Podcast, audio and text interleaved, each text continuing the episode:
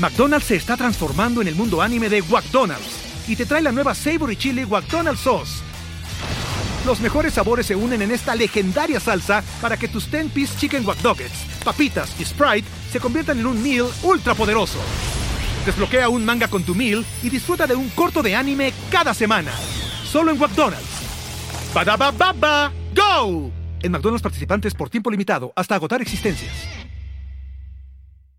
De lo que quieras hacer, no pidas permiso. Nadie te tiene que escoger a ti para hacer algo. Nadie tiene que decir, bueno, tú vas a ser indicado para hacer tu podcast o para hacer tu empresa o para tal. No pidas permiso. Algo que quieres hacer, eh, todo tiene consecuencias. Todo tiene consecuencias de algún tipo. O sea, para todo, como sea, toda acción hay una reacción. Pueden ser buenas, pueden ser malas. Hay que ser responsable y, y asumir esas consecuencias. Hola, te doy la bienvenida. Yo soy Maite Valverde de Loyola y esto es Mentores. Cada semana te comparto la vida extraordinaria de héroes cotidianos en un solo podcast. Y estoy segura que encontrarás tu sentido de vida fascinante. Mentores. Hola, ¿qué tal? ¿Cómo estás? Te doy la bienvenida a este set nuevo. Mi invitado es Diego Barrazas, seguramente muchos lo conocerán. Él es creador del podcast Dementes, que es el número tres en su género. Y Dementes es parte de Dementes Media, que es una empresa multimedia de la cual se desprende en la plataforma educativa de OnSchool, la productora de audio Audiolab y la empresa de desarrollo de soluciones para emprendedores digitales que se llama FlowLab. Además, es cofundador de Nutrox, la empresa de nootrópicos más relevante en México. En esta entrevista con Diego nos cuenta cómo ha logrado ser un visionario e, e, innovar en diferentes nichos y negocios, su pasión por los nootrópicos y cómo es que ayudan para aprovechar el potencial de la mente, la atención y la energía, cómo contrata y se asocia con otras personas para lograr productos y servicios con excelencia Hablamos de su enfoque para crear comunidad y la visión que tiene para expandir sus proyectos. Me encantará saber qué es lo que más te sirve, qué es lo que más te gusta de esta entrevista y te espero en todas las plataformas Mentores con Maite, Instagram, Facebook, estamos en YouTube, Spotify, iTunes y todas las, plataformas de podcast. A Diego lo puedes encontrar en dementes.mx, esa es la página, y también en todas las plataformas puedes escuchar su podcast y en dementes.mx puedes saber más de él. Entonces, bueno, te dejo con la entrevista. Me encantará saber qué es lo que más te sirve y qué es lo que más te gusta de esta entrevista. Mentores. Diego, bienvenido. Qué gusto que estés en Mentores. El gusto es mío. Gracias por invitarme y gracias por tenerme por acá. Espero que que quien está escuchando se la pase bien hoy. Yo también, y, que aprendan un montón. Hay algo que me sorprende de ti, eh, como hay una parte en la que te ves como muy tranquilo y relajado, y al mismo tiempo, lo voy a decir así, es como si fueras muy picky para todo lo que haces y produces y entregas, o sea que tiene que haber una super calidad y además haces un montón de cosas tienes un, montón de proyectos, de negocios, de tu comunidad, del podcast. ¿Cómo le haces para, mm, bueno, voy a empezar con una pregunta, pero ¿cómo le haces para organizar tus tiempos? Ok. Sí, soy muy picky, pero y también, o sea, es que tengo este Y ahorita hablamos de... lo picky, porque lo picky es increíble en un sentido. Sí, eh, o sea, es que me cuesta encontrar un punto medio, o descanso o al 100 pero en medio me cuesta. Eh, ¿Cómo organizo mi tiempo? Soy muy estricto con mi agenda. Mm, yo bloqueo en mi calendario, tengo bloqueado las cosas que no son negociables. No muchas veces cuando alguien habla de, el éxito, ¿no? Y alcanzar el éxito y algún día ser exitoso, desde mi punto de vista, ya podemos vivir nuestra versión de éxito desde ahorita. Sí sabemos qué cosas queremos estar viviendo, ¿no? Como la anécdota del pescador mexicano, este que, cuentan muchas personas en Estados Unidos y, ¿no? Que está el, pescador, llega un gringo de, de, Harvard Business School y ve que está pescando así, no sé, pesca en su, en su panguita, pesca poquito, lo vende y con eso vive. Y le dice, ¿y por qué tan poquito? ¿Por qué pescas así, no? No, pues es que eh, yo lo, hago para poder vivir aquí con mi familia y poder estar a gusto y pasar la tarde con ellos y tal. Y le dice este cuate, no, pues entonces, ¿por qué no? Un día pescas más tiempo, vendes eso y con eso que vas haciendo durante cuatro meses de trabajar así, haces más lana, se la le empieza a contratar a otras personas, rentas otras pangas, hay otras rentas, le, le empieza a hacer este todo imperio de pesca, ¿no? Y después pones una fábrica y luego lo en latas y tal, y ya como tengas X años te retiras y ahora sí puedes vivir con tu familia a gusto. Y entonces el cuate dice, pues es que yo ya estoy viviendo lo que yo quiero estar viviendo. Entonces, en ese sentido, al entender yo lo que yo quiero estar viviendo, que es ver a mi familia, estar con mis hijos, hacer ejercicio, descansar, este, convivir con, la gente que quiero, he marcado eso como mis no negociables y son lo que hago, o sea, lo que ya está bloqueado en mi agenda. O yo no hago nada eh, después de las cinco y media de la tarde que tenga que con trabajo, a menos que sea una cosa que tuve que viajar por hacerlo, pero en general lo evito al máximo, evito al máximo estar viajando por tema de trabajo. Si te fijas, cuando grabo episodios en Ciudad de México, este, por temporada y grabo 12 episodios en una ida cada dos, tres meses para no estar yendo y viniendo.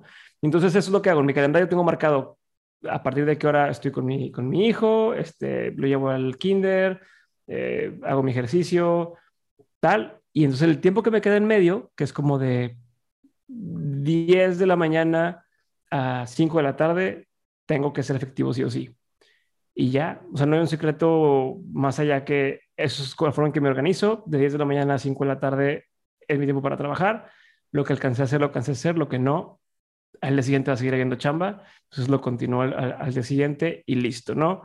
trato de delegar lo más que puedo. Me cuesta, obviamente, eh, en algunas cosas más que otras, pero trato de delegar todo lo que pueda. No tengo juntas o lo menos posible. Toda la gente que me dice, oye, ¿cuándo nos echamos una llamada para ver qué hacemos y para ver qué sale? No.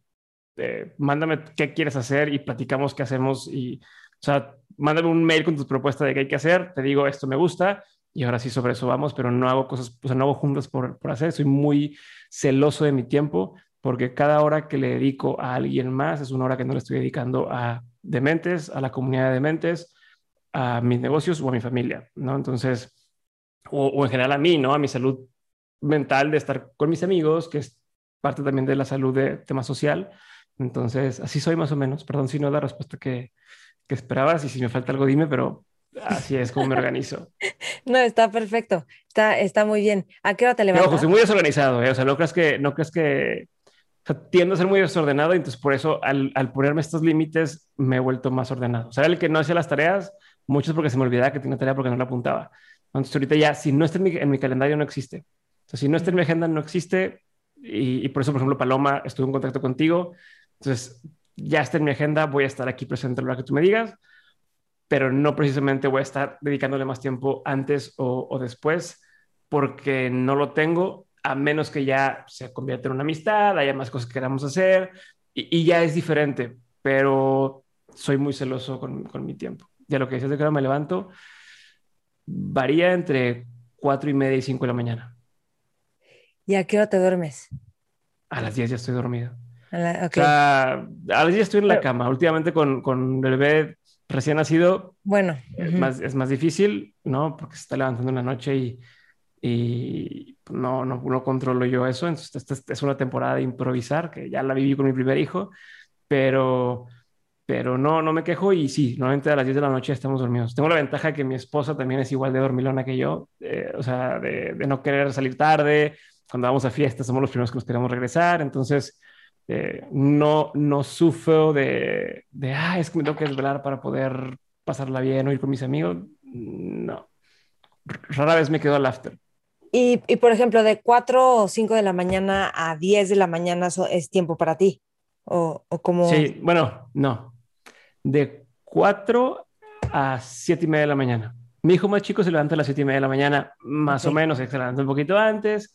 Entonces, yo sé que tengo, o sea, desde las 4 y media hasta las 7 y media para hacer todo lo que yo pueda hacer para mí, porque a las 7 y media mi hijo es dueño de, de, mí, ¿no? Y tengo que estar también ahí al pendiente. Y luego hubo una temporada que estuve viendo como a un kindercito ahorita en pandemia. Kindercito entre paréntesis será eh, la casa de una prima de Sofía y estaban los primitos, ¿no? Entonces lo dejamos ahí de 9 a 12. Entonces tenía ese ratito para hacer pendientes, trabajar y luego eh, otra vez de una tarde estar un ratito con él, comer juntos y seguir trabajando. Y a las cuatro y media, perdón, a las cinco y media me desconecto y es estar con, con Santiago otra vez. Y ahorita, con, ahorita que está el segundo bebé, pues todavía con más razón porque Sofía se siente unas friegas de estar malabareando ambos.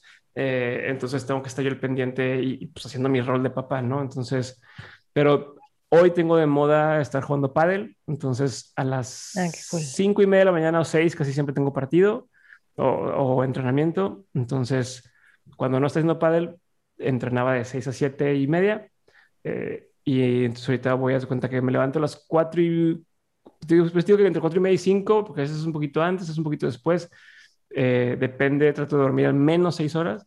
Este, o sea, cuando, cuando no me duermo a las 10, si no son seis horas, lo retraso un poquito, pero estoy hablando un chingo, perdón. Este, pero em, es parte de las desveladas, ¿eh? que, que me, me, estoy, me estoy yendo y, y, me cuesta mantener el hilo. Pero eh, camino, o sea, lo que agarré de moda también este año es caminar mucho. Me, me sirve para empezar la mañana caminando, me concentro. Entonces, digo, me voy antes de ir a jugar pádel, me voy a caminar, camino, por aquí tengo una, hay una de esos espacios para una calzada para caminar aquí por mi casa, entonces camino, que será como unos 5 kilómetros, como, eh, como una hora, una hora y media, tranquilo, no, no voy haciendo ejercicio, voy caminando, escuchando algún audiolibro, escuchando este, un podcast, y, mientras voy escuchando, le pongo pausa, me, paro, apunto cosas, le mando cosas al equipo. como que me sirve para aterrizar un poco las ideas, tranquilizarme y empezar el día ya enfocado. O sea, ya cuando todo el mundo se levanta, yo, yo ya decidí qué tenemos que hacer, en qué nos vamos a enfocar, cuál es la estrategia, todo ese tipo de detalles. Entonces... Está buenísimo. Esa sensación de súper temprano, estar despierto temprano caminando es deliciosa. Y si es medio de noche y que no hay mucha actividad. Sí, a mí, a mí también. Y dime algo, ¿lees mucho?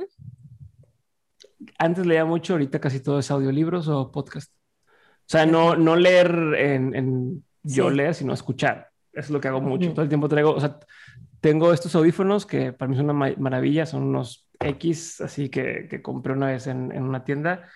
Ya tengo dos pares de estos porque los traigo cuando tengo unos aquí en la casa, tengo unos en el carro eh, y luego los voy cambiando de en la oficina. Entonces me paro de aquí y los traigo puestos y siempre lo he conectado aquí en el, en el oído y voy escuchando un audiolibro, algo. Ya tengo la cuenta esta de YouTube Premium que es recomendadísimo a todo mundo porque escuchas cualquier cosa o cualquier video sin anuncios y aparte tú puedes apagar, o sea, cerrar el celular y se sigue escuchando lo que estás diciendo. Entonces también, eh, haz cuenta que, o sea, estoy, estoy en la compu viendo un video en YouTube eh, me, me, paro la compu y sigo escuchando en el celular otra cosa y eso es lo que, lo que he hecho mucho últimamente. O sea, ya llevo tres años haciendo esto y a mis amigos cuando cumplen año les regalo también sus audífonos así de Bluetooth de, los chiquitos porque los de diadema me, me encantan, pero pues es más estorbo. Este, y, y ya, eso es lo que hago todo el tiempo para aprender, escuchar Oye, cuéntame algo de esto de los no trópicos, que tienes un negocio de no trópicos, ¿cómo empezaste en esto? Y si realmente te ha, ayudado para concentrarte mejor, para descansar mejor, para levantar energía. Claro, no, ahorita no estoy aquí parado contigo, o sea, no estoy hablando contigo si no estoy tomando hack, no me cuesta. A ver, yo en el 2017 me tocó ir a, un viaje en Los Ángeles, un evento, a Summit LA, eh, y en ese evento nos dan a probar muchas cosas novedosas, ¿no? Este, desde ah, cafés, estos así, cold brew, cuando todavía no había mucho acá, eh, cosas con hongos, eh, no alucinógenos, pero todo este tema de Lion's Mane. Sí nos daban charlas sobre temas de alucinógenos de la psilocibina, eh, pero nos dan a probar así, digo, estos, estos, estos temas de, de, de hongos, un montón de suplementos y, y, el no era sobre nutrición, pero en una de las vertientes tenía todo ese tema. Y ahí probé por primera vez los. Y regreso a México, quiero pedirlos, que me sentí muy bien cuando lo tomé. Y era un tema traerlos. O sea, tú pidas, porque aquí en México está como que entre que tú que pides algo de suplementos, a veces te lo paran porque, oye, es un medicamento o es un suplemento, o dónde dice, o tienes una receta, o tienes un tal. Entonces me paraban, pedí dos veces ninguna de las dos veces puede ser que me llegaran los nutrópicos y entonces dije, pues voy a hacer mi marca. Cuando yo estaba ya pensando en voy a armar mi marca, un amigo, Roberto Martínez, me presenta a un amigo de él, que Pancho Mendiola, este, y me dice, oye, pues te conviene pedir con este cuate, también quiere hacer nutrópicos eh, y también te conviene tenerlo en el podcast, ¿no? Entonces lo invito de mentes, bueno, vamos a comer, hicimos buena química, lo invito al podcast, súper bien, y de ahí le dije, oye, yo quiero hacer esta marca, eh, o sea, yo voy a hacer una marca sí o sí, y yo, sé que tú me vas a hacer una marca sí o sí. ¿La hacemos juntos o cada quien por su lado? Me dice, no, pues hagámosla juntos, ¿no? Entonces, en primera instancia empezamos Pancho Mendiola, Roberto Martínez y yo a hacer Nutrox. Eh, eh, Roberto, por temas de trabajo y de, agenda, tuvo que salir del proyecto. Nos quedamos Pancho y yo. Y ahí iniciamos. O sea, y, la historia de Pancho es similar. Él probó algo similar, en modafinil, que es un smart drug. Eh, le gustó y dijo, ¿cómo hacemos eso, pero que sea natural? Y entonces estaba en la misma búsqueda eh, y decidimos hacer juntos este nutrópico, ¿no? ¿Qué es un nutrópico? Para quien no tenga el contexto, está la versión Hollywood.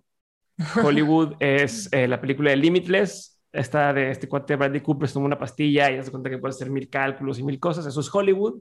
Te das un paso abajo y están eh, las smart drugs, las drogas inteligentes, que son medicamentos, son fármacos con receta médica, con, con, con, controlados, pero que usan en muchas universidades, como el Adderall, como eh, Modafinil, como Concerta, como eh, un sinfín, ¿no? Este, los eh, paracetams y demás, eh, que son, se usan para otras cosas, por ejemplo, unos es para la gente que tiene narcolepsia, otros para gente que tiene déficit de atención, otros para gente con depresión, son sustancias pero te la tomas y, y sí funcionan. Entonces, o, o, estar más alerta, o concentrarte más, o, aprender más rápido, pero muchos tienen sus efectos secundarios, ¿no? O sea, porque son, es, es, es un químico que están metiendo al cuerpo.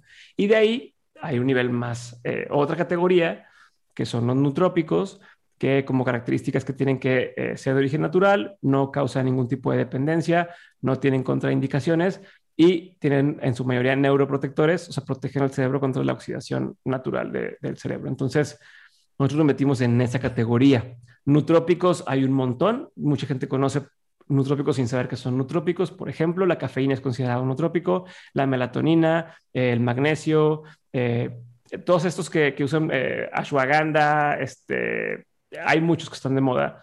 Todos son nutrópicos. El tema es cómo los combinas para que tengan cierto efecto en específico. Entonces, nosotros lo que hacemos son nootropic stacks, ¿no? Como estos eh, combos de, de nutrópicos. En una cápsula metemos poquito de una cosa, poquito de otra cosa, poquito de otra cosa, buscando cierto efecto.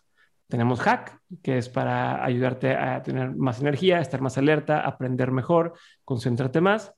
Tenemos Rest, que te ayuda a descansar, a dormir mejor. Tenemos Break, que es lo mismo, pero sin darte sueño. Y tenemos, por ejemplo, Smart 8, que son eh, electrolitos.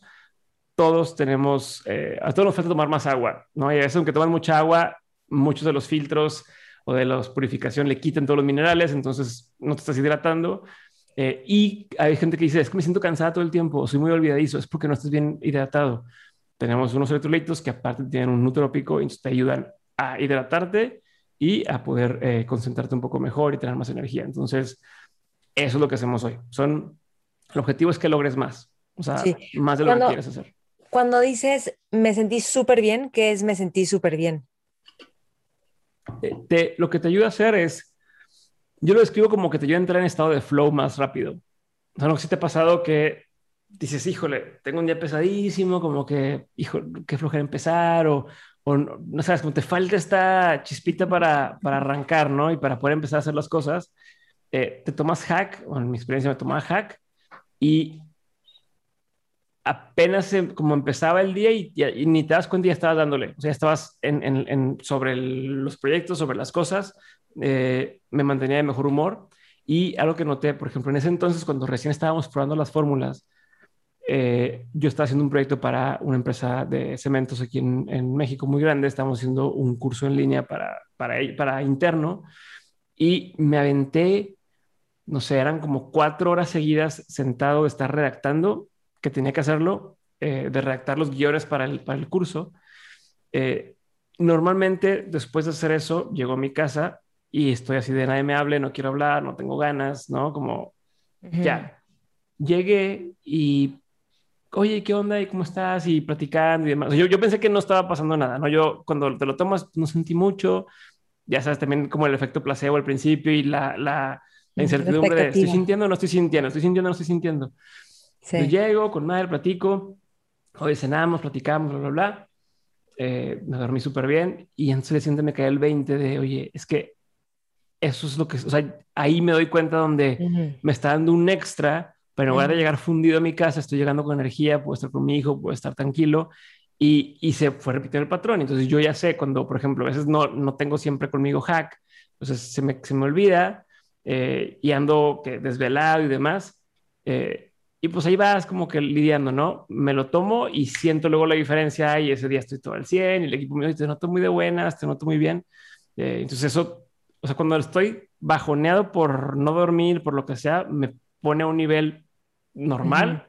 Cuando estoy a un nivel normal de que he estado comiendo bien, he estado durmiendo bien, haciendo ejercicio, o sea, te pone al 100, o sea, te pone, bueno, al 150. Entonces, sí, me encanta por eso.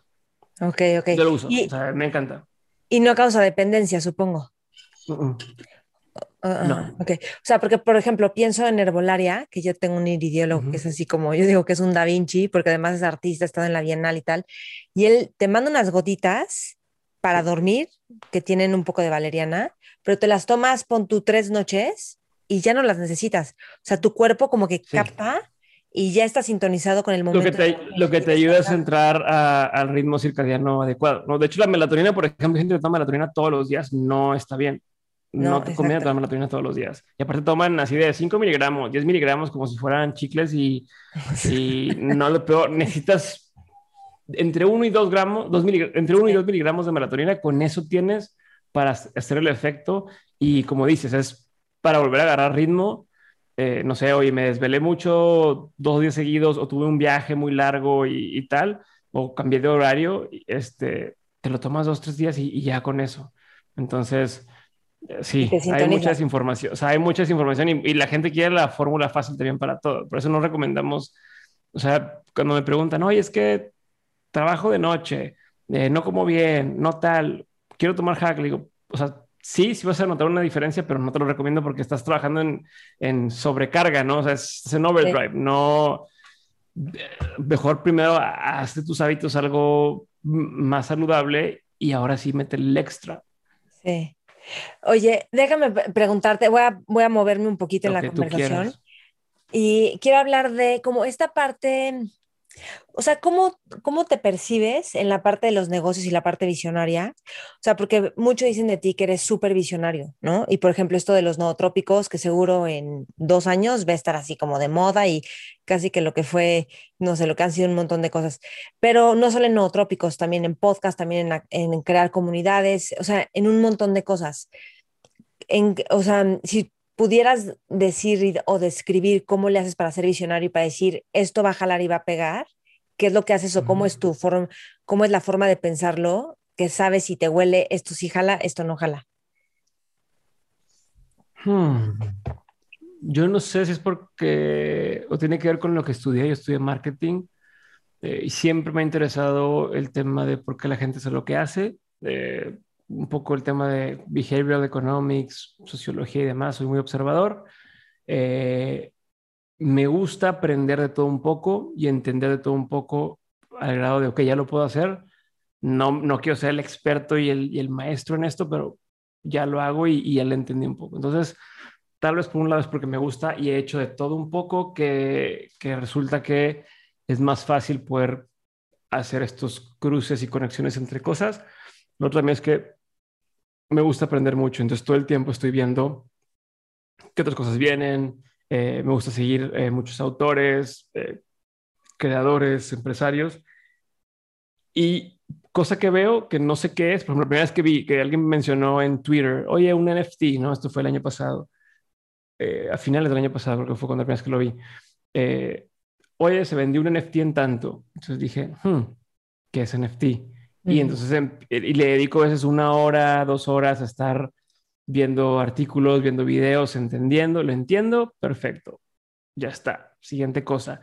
Y entonces entre esas cosas, de pronto hay unas que digo, ah, esto lo podemos aplicar acá, o esto viene, o esto, hay cosas, por ejemplo, NFTs, ok, es fácil entrar, es fácil hacer un NFT, es tal, pero nosotros no, no tenemos el tipo de audiencia que me compraría un NFT. Entonces no, no es algo que voy a aplicar. Pero conozco gente, artistas que digo, oye, haz un NFT. Entonces a veces me sirve porque les platico y les recomiendo, y chécate estas cosas y se se hace buen, pues buena relación ahí con la gente. Entonces, yo creo que sería eso, estar todo el tiempo buscando cosas nuevas, estar aprendiendo, estar, me aburro rápido, se me aburro rápido de, de, de lo mismo, entonces como que me he acostumbrado a ese estímulo. Tal vez, tal vez es por ahí, que mientras lo estoy diciendo, yo no juego videojuegos, no juego, o sea, no veo mucha tele, que por lo general eso es algo que nos estimula, ¿no? La acción, el, movimiento te estimula y pues, te, sientes chingón, ¿no? Como a ah, gusto, esa es mi, mi, fuente de estímulo.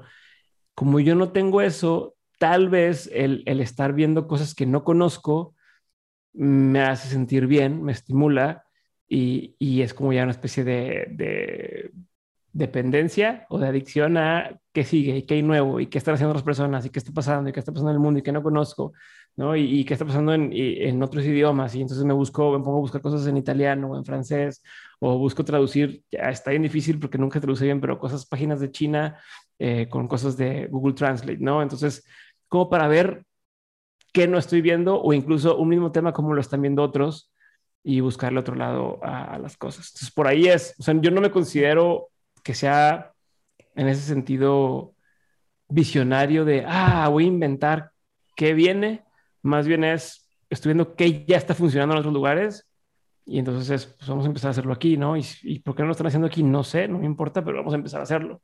Ok, y ahí dime algo, porque puedes decir, por ejemplo, de Patreon, que yo también sé hace muchos años y me dijeron, métete a Patreon, y yo decía, es que si nadie lo conoce en México, ¿quién se va a meter a pagar? ¿Me explicó? Claro. Y tú fuiste alguien que dijo, sí, va, yo me meto. Sí, pero es otra jugada. O sea, hay, o sea, por ejemplo, en específicamente en el tema de Patreon. Uno, no tienes que decirle a la gente que es Patreon. Tú lo que estás diciendo es, oye, entra a esta plataforma. O sea, como no tuviste que explicarles qué es Netflix, nada más dijiste, entra a esta cosa Claro. Pones tu tarjeta y puedes recibir cierta información, ¿no? Entonces, eso del tema de behavioral economics es eh, no, no le complique las cosas a la gente de más, ¿no? Quita la mayor cantidad de fricción posible. Entonces, si yo te digo, entra a mi Patreon, ¿qué es Patreon? ¿Cómo se escribe? Eh, me da miedo, tal. Decir, le digo, únete a la comunidad, no importa dónde, tú nada más entras a esta página y ya vas a estar ahí dentro. Eh, y de hecho, nos poníamos de mentes.mx diagonal comunidad y los mandaba directo a la, a la, página de ventas de Patreon. Por un lado, eso, o sea, lo solucionaba. Entonces, eso en el tema de, de mm, la gente no va a saber qué es o no tal. Lo otro es que también, como, así como tú lo conozco hace tiempo, no era momento para mí para hacer una página de Patreon, pero luego empecé a ver como pequeñas este, chispazos de que en México ya había gente empezando a usarlo eh, por ejemplo, Fer Juaristi, un fotógrafo de bodas, buenísimo fotógrafo de bodas, tiene su Patreon que le va muy bien y ahí eh, educa a la gente sobre, sobre fotografía, ¿no? Otros, o sea, muchos fotógrafos de bodas y fotógrafos en general están sumados a su página, a su cuenta de Patreon para aprender de él. Entonces dije, claro, así sí funciona porque es un tema educativo, ¿no? Mm. O sea, él no tiene fans de, wow, me encantas, fírmame un autógrafo, pero sí tiene personas que admiran su trabajo y quieren saber cómo hace las cosas para poder hacerlas. Creo que en nuestro caso podía funcionar igual. Entonces, regresando, recapitulando a lo que me empecé a ir, primero vi chispazos, entonces dije, si hay una oportunidad, o sea, puede ser buen momento. Y lo tercero es que no quise ser el Patreon como te lo manejan incluso en la página, que es de que te donen, ¿no? Consigue donativos para seguir haciendo lo que haces. Eh, aquí en México la gente no, no, le importa eso, la gente quiere, oye, yo quiero recibir algo, ¿no? Porque voy a estar pagando por algo que al otro le va a llegar gratis, ¿no? Yo quiero, este, si va a pagar es porque yo voy a recibir algo especial y diferente. Entonces, entonces, era enfocarme en eso, ¿no? No, no somos una celebridad, no tenemos esa, esa poder de convocatoria como para poder decir nada más, oye, dame dinero porque estoy bonito y quiero que, que, que me regales dinero. Entonces lo hicimos de otra forma, de vamos a hacer una membresía en la cual cada mes tienes mentorías, sesiones en vivo, te resuelvo problemas, eh, cotorreamos de otras cosas, ¿no? O todo muy enfocado en educación eh, y funcionó, y funcionó muy bien. Oye, ahorita que dices de funcionó, o sea, en, ¿de mente tú te esperabas o planeabas que pegara así o cómo fue un poco el proceso para ti? O sea, yo creo que todavía no, hemos llegado a lo que yo quisiera que llegáramos. O sea, la respuesta es sí, sí me lo imaginaba y no me lo imaginaba. O sea, no sabes cómo va a llegar eso. O sea, no sé cómo, por, ejemplo, por un lado decía, me voy a hacer amigo de gente que admiro y que quiero conocer. ¿no? Y empezó a pasar, ¿no? Músicos que yo decía, híjole, algún día quisiera poder platicar. Nunca, nunca he sido fan de algo y de alguien. No, nunca he sido de si me encuentro en el aeropuerto, me tomo una foto y tal. Yo prefiero platicar, ¿no? Oye, ¿y cómo le haces? ¿Y qué tal? Y entonces eh, dije, algún día voy a hacerme de compa de gente que admiro, ¿no? En cuanto a su forma de trabajar, a su ética de trabajo y demás. Entonces, por ejemplo, eso ya pasa. O sea, considero que tengo muchas amistades, unas muy buenas amistades con gente que ha estado invitado en el podcast o gente que alrededor de, por ejemplo, con algunos de los managers que me han facilitado a, la gente para, grabar. Me he hecho muy, muy buen amigo eh, y, son amistades que, valoro mucho. Por ejemplo, si ya está pasando. En cuanto a escuchas, pues cuando empecé todavía no estaba Spotify teniendo podcast. todavía no existía eso. Sabía que en algún momento, si seguimos la tendencia que en Estados Unidos iba a despegar, iba a haber mucha más audiencia. Entonces sí, sí me esperaba que iba a pasar por el simple hecho de estar ahí, ¿no? Y de estar haciendo las cosas relativamente bien. No hay quien le guste y quien no le gusta, pero en cuanto a calidad o al invitado o a la preparación no se puede negar. Entonces, tarde o temprano iba a llegar cierta audiencia, no sabía cuánta, no sabía qué tantos. ahorita, por ejemplo, tenemos eh, alrededor de 400 mil descargas mensuales. Puede ser mucho, pero es muy poco también comparado con un podcast de comedia, ¿no? Pero en el tema de negocios es un muy buen número, pero comparado con Estados Unidos, lo que tenemos en un mes es lo que tiene a lo mejor uno de los top de negocios en un episodio. Entonces, hmm. estamos muy lejos de llegar a lo que podemos ser. En cinco años todavía yo creo que vamos a emparejarnos, pero el chiste no quitar el dedo del renglón. Entonces, no sé si, si me imaginaba o soñaba o, o quería estar donde estamos, pero también quería y quiero llegar mucho más lejos de lo que estamos hoy. Eh, eh, hemos avanzado, claramente hemos avanzado, estoy muy contento con el avance que hemos tenido, pero ¿Qué sería llegar mucho más lejos? Ser eh, el número uno en, podcasting específicamente, a lo mejor ser el número uno eh, en negocios en, en toda la TAM. Si estamos en el top 3 de toda la TAM de negocios, pues estar como número uno, estar como, pues como en, un tema de número, ¿no? Eh, pero llegar lejos sería, por ejemplo, que viene Barack Obama a México, por decirte algo, y que la gente de relaciones públicas de Barack Obama no, tiene que ir a Dementes, tiene que estar con Diego, ¿no? Eh, que la gente de en otros países que trabajan en Netflix, Argentina o en Estados Unidos o en México incluso, sepan quién es Diego. Así como todos sabemos quién es eh, Cuarón o sabemos quién es eh, quien quieras, cualquier... En Lorena Ochoa, en atletas, o, o sea, Isabel Allende, o, hay, hay ciertos referentes. ¿no? Este, Hay personas que se vuelven referentes en una industria.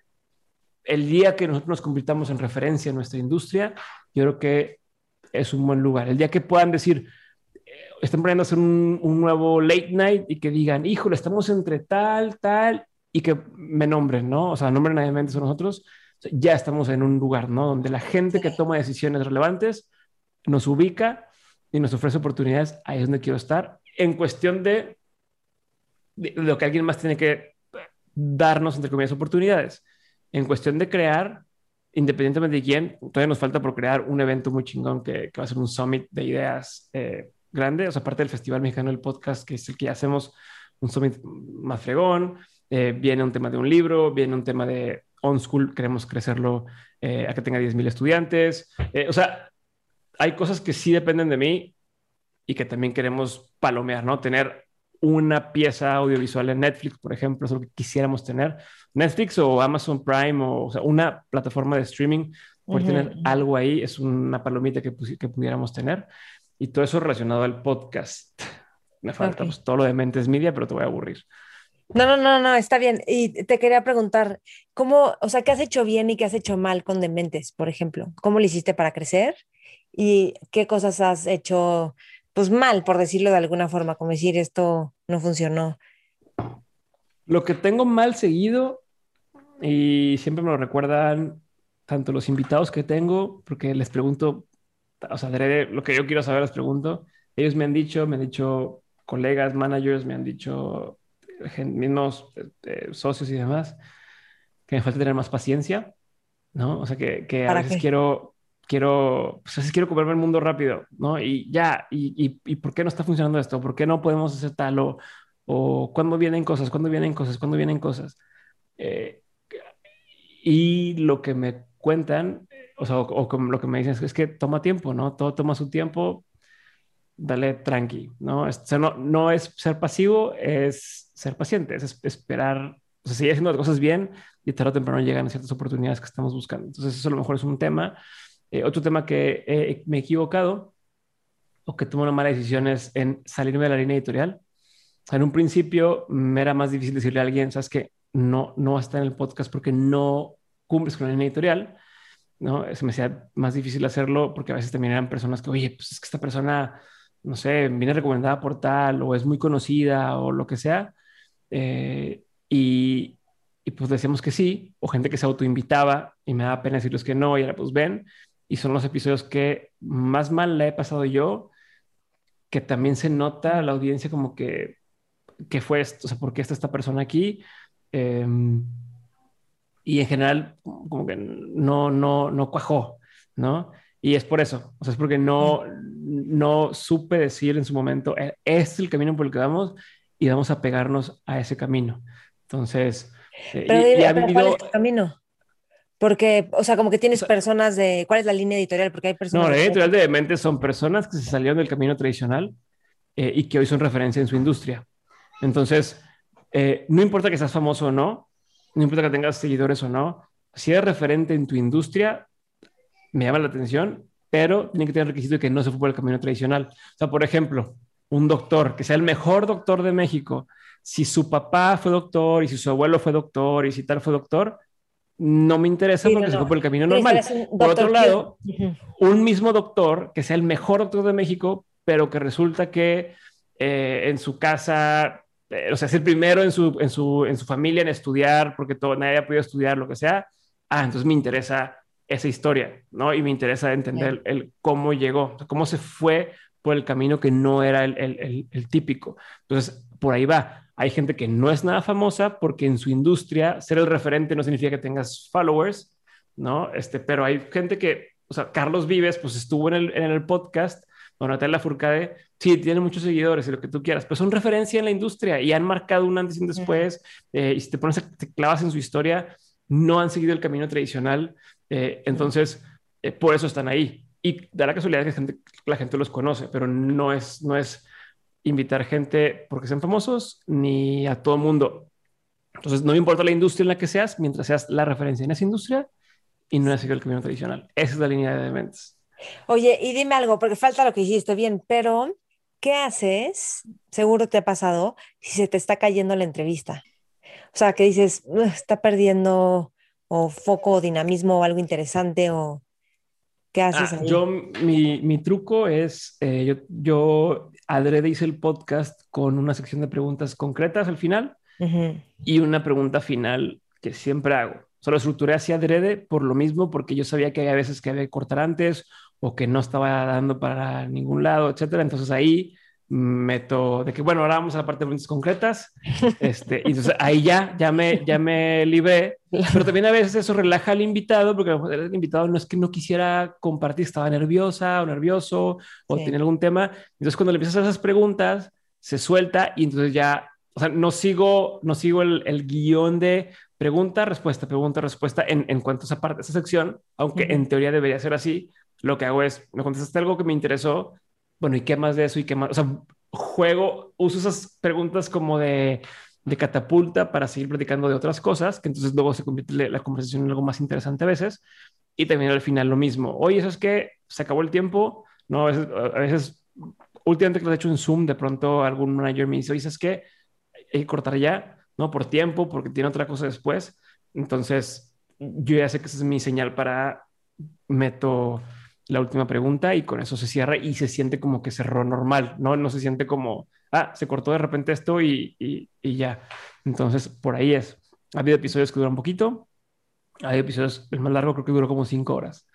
Eh, y, porque me tenía que ir, pero si no, hubiera durado hoy más tiempo, yo creo. ¿No te estresa que dure mucho? A mí de repente, no por mí, sino por la gente, pero pues yo digo, yo me he hecho podcast de ah. una hora y media y ahora que ya le puedes acelerar, pues también. No me preocupa para nada porque es como cualquier, una película. O sea, si, te encanta el, tema de fantasía y demás, El Señor de los Anillos te puede parecer que dura muy poquito, aunque dure tres horas o tal, y hay para quien es eterna porque odia eso, ¿no? La nueva que sacaron de la Liga de la Justicia, la versión de esta de cuatro horas, pues hay quien dice, no mames, ¿cómo voy a ver eso? Hay quien dice, wow, o sea, pudo haber durado más y lo hubiera disfrutado. Entonces, me es irrelevante eh, eh, que dure mucho, que dure poco, si no, no, me gusta que dure poco, en mi formato, porque no alcanza la persona a abrirse y no alcanza como el típico analogía la llave de agua. Cuando tienes una llave que tiene mucho tiempo sin abrirse, la abres y empieza a salir puro basura, sale, sale café el agua y después ya sale el agua cristalina.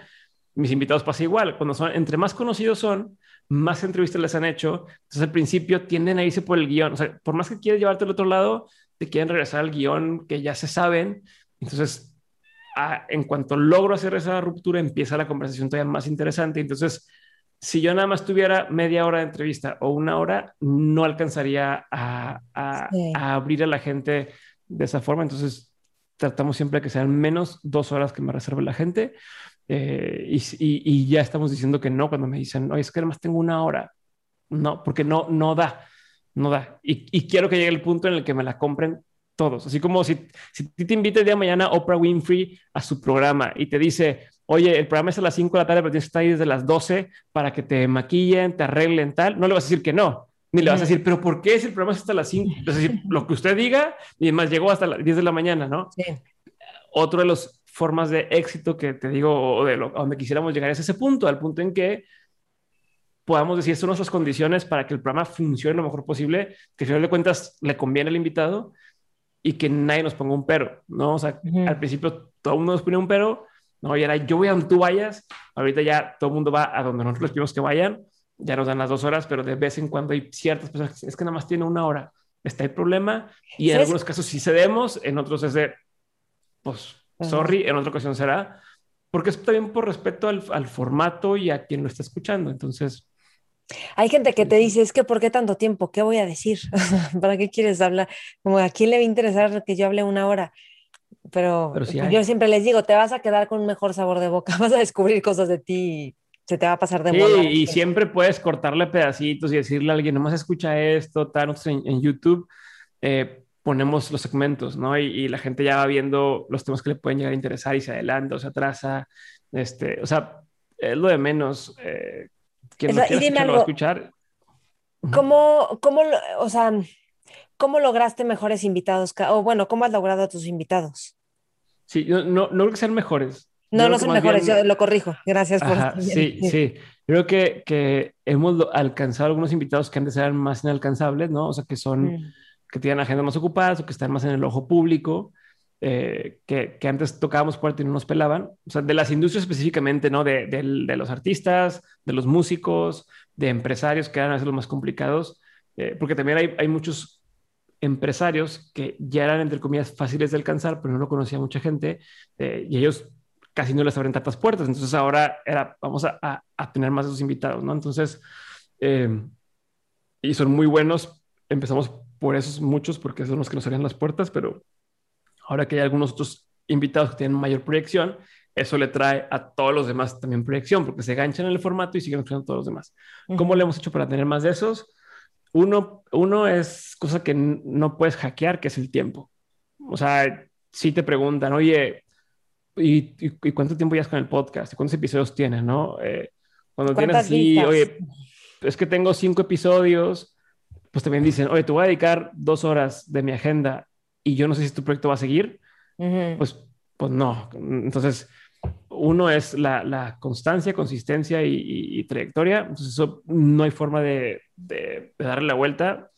Pero lo que sí puedes hacer y lo que también hacíamos era, eh, uno, eh, hacerlo muy personal y, o sea, hacerle, hacerle ver al invitado porque ese invitado en específico queríamos que, estuviera. recientemente me ha pasado, ahora que tenemos el podcast, nos llegan muchos pitches de, de, agencias y de management, tenemos a tal talento, tenemos, pero mandan estos comunicados de prensa genéricos, ¿no? de, de, nos encantaría tener, y dice, güey, le mandaste lo mismo a 100 personas y, y, eso no los pelo, bye. Ah, cuando alguien me dice, aunque el invitado no tenga tanta trayectoria todavía, si la persona me dice, oye, nos gusta de mente, nos gustaron estos episodios, creemos que esta persona puede entrar aquí por esto y esto. O sea, si, si está mandado a hacer para nosotros, es cuando, cuando pelas a la persona. Puede que se arme o no se arme, pero ya pones atención.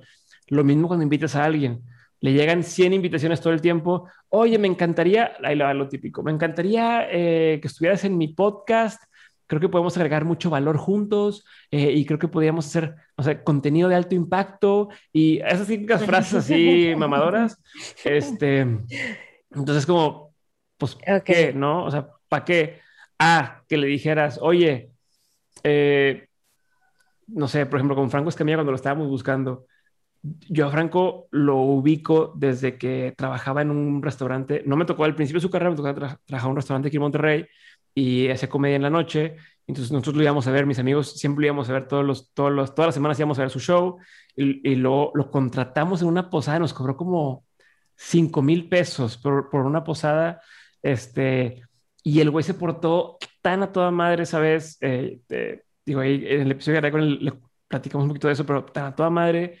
Eh, y luego eh, eh, lo he visto, lo sigo viendo y, y el güey es muy amable. Entonces dije, oye, vato, quiero tenerte en el podcast porque me tocó ver desde el inicio lo que estabas haciendo y quiero entender cómo fuiste hackeando, por así decirlo, el sistema de pasar de soy un comediante que nadie conoce, eh, tal, a de pronto, ¡pum!, brincar y no solamente ser eh, un comediante conocido, sino ser uno de los más relevantes y que ha marcado la forma de hacer las cosas para muchos y que aparte, eh, y ya sé también mucho de la fórmula, eh, su, su, otra contraparte, Brian, eh, su manager, eh, pero que, oye, fuiste a, a, a, Japón, fuiste a Estados Unidos, has hecho todas estas fechas, has estado en todos estos lugares eh, y abriste camino para muchos. Entonces, si yo le, cuando yo le digo eso, eh, es más fácil que digan, ah, pues va, platiquemos de eso, ¿no? Entonces, eso es la segunda cosa, como decir, ¿por qué quiero hacer mi programa en específico, ¿no? Y por qué no es como cualquier otra entrevista donde te va a preguntar, ¿y cómo empezaste?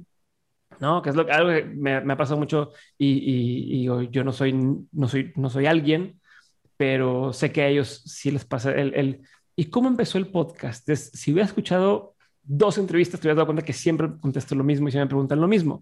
Entonces, lo que quieren evitar es eso, es, especialmente la gente conocida, es, a ver, lo que, lo que yo puedo hacer en tu podcast, puedo yo grabar solo un video en YouTube diciendo 10 cosas que no sabes de mí, lo hago Sí, sí. Y, y, listo. Y, y, voy a tener más alcance y más audiencia que lo que tenga en tu podcast. ¿Por qué tendría que estar ahí? Pues ahí entra la tercera parte, que es decirle, eso, hacerle ver que tú le vas a ayudar a presumir sin que tenga que presumir algo.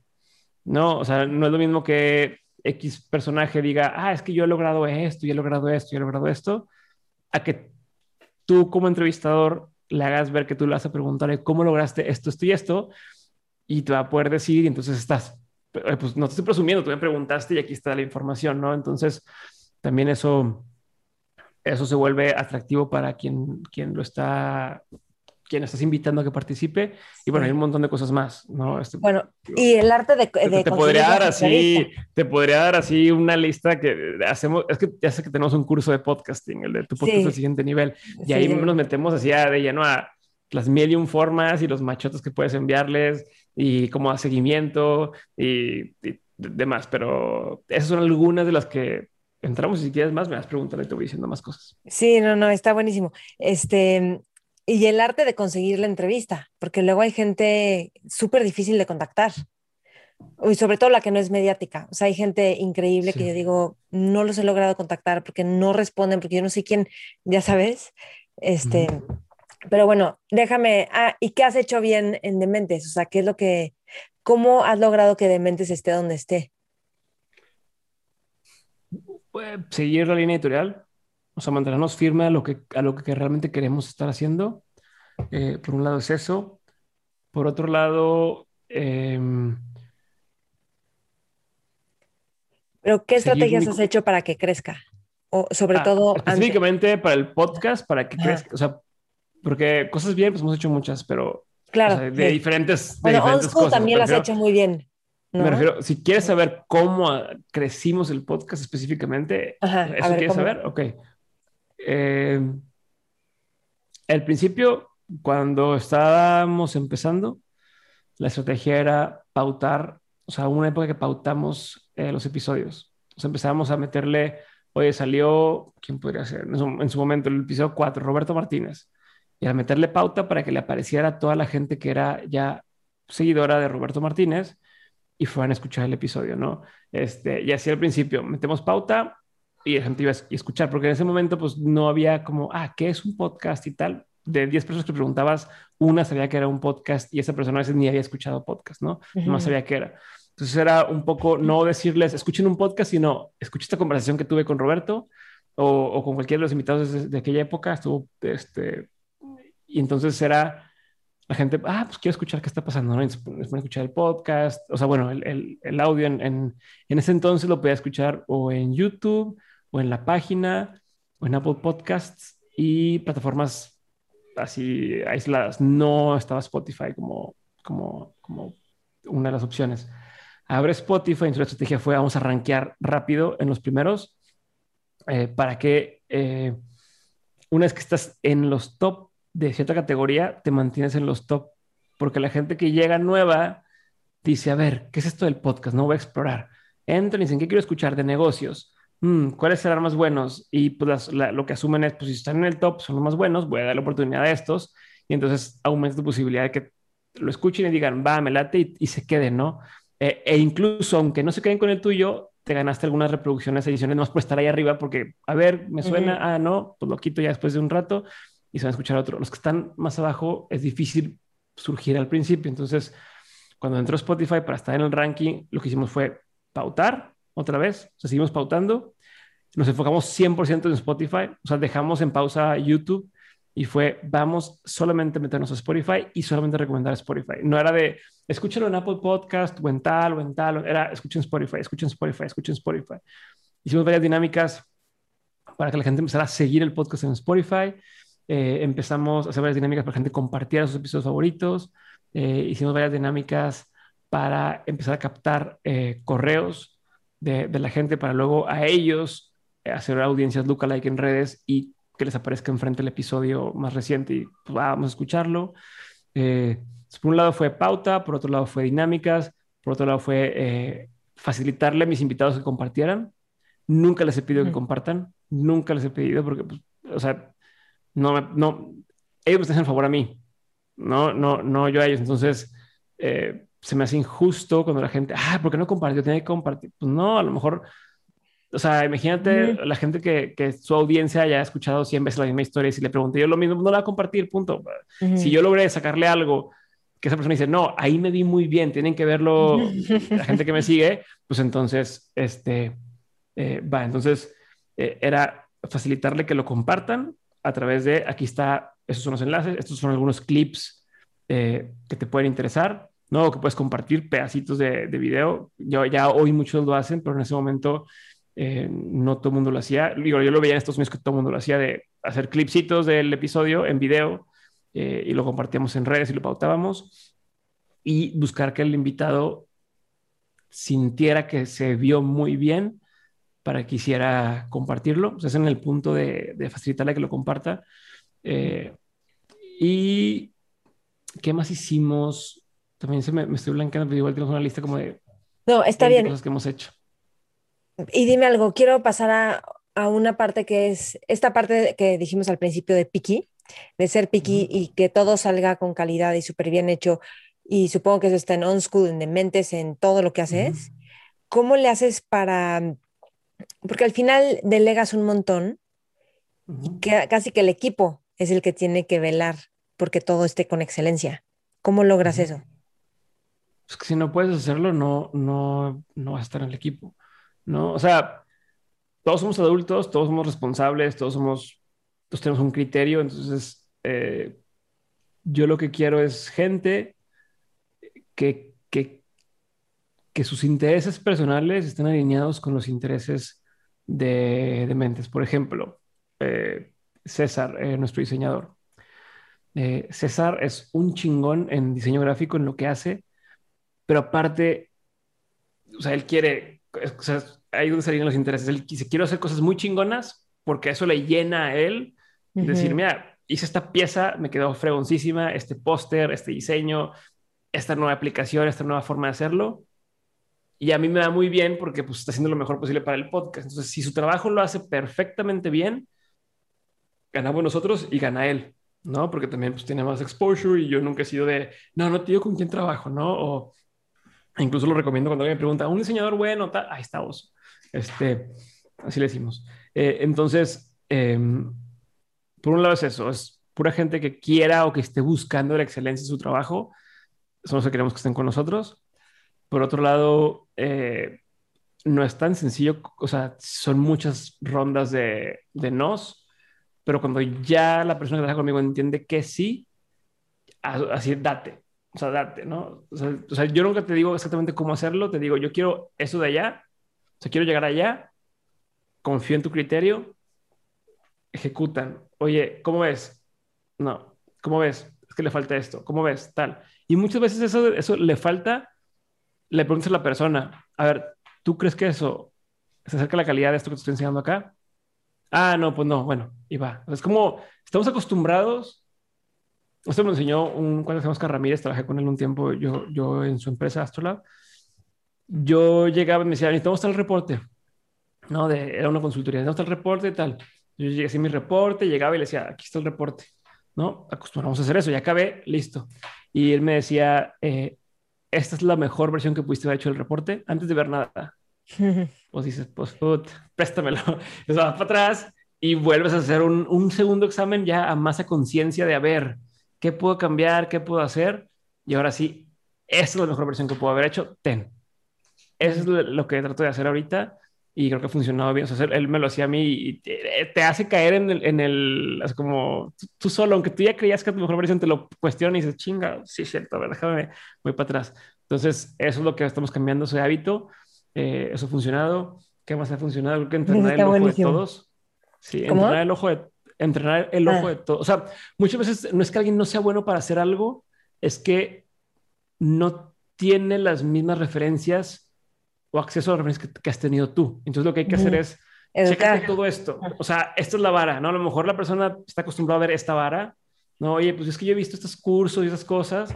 Y es de ver, no, nosotros no queremos competir con el de al lado, nosotros queremos competir con el mejor o incluso poner la referencia en la industria. Entonces, ya que, y, oye, ¿cómo se hace referencia en la industria? Pues se ve como esto, se ve como esto, se ve como esto, se ve como, se ve como esto. Entonces, ya cuando empiezas a comparar, es inevitable que empieces a cerrar ese hueco que hay entre donde estás hoy y donde quieres estar, se va cerrando, se va cerrando, se va cerrando.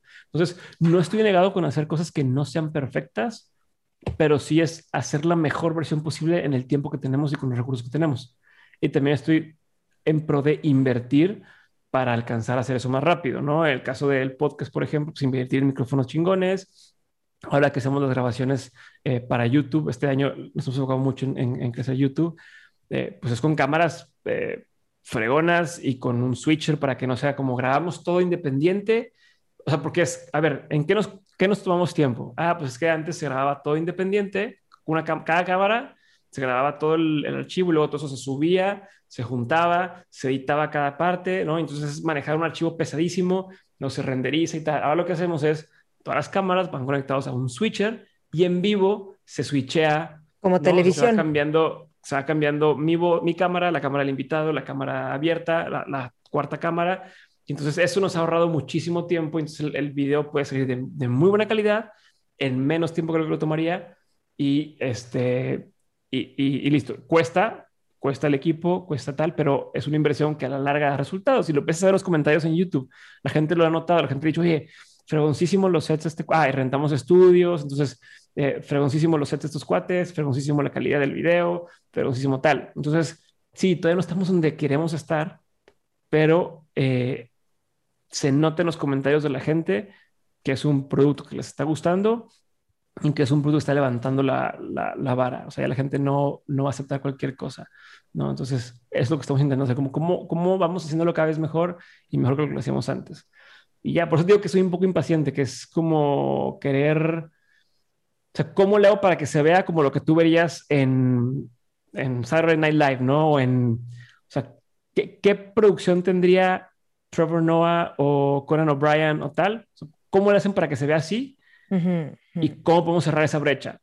¿no? Hay veces que cerrar la brecha es nada más de, es que tenemos que hacer una escaleta previa o tenemos que planear tal cosa. Otras veces es, necesitamos esas cámaras porque sin esas cámaras no vamos a poder, no se va a ver nunca la calidad igual, ¿no? Porque ellos graban a XK, o sea, 4K, 8K o tal, y nosotros grabamos a 6K y nosotros grabamos nada más a 1800, digo 1080 este, por 720. Entonces, ah, no, pues ya, vamos a hacer el cambio, ¿no? Ya vale la pena invertir en hacer ese cambio.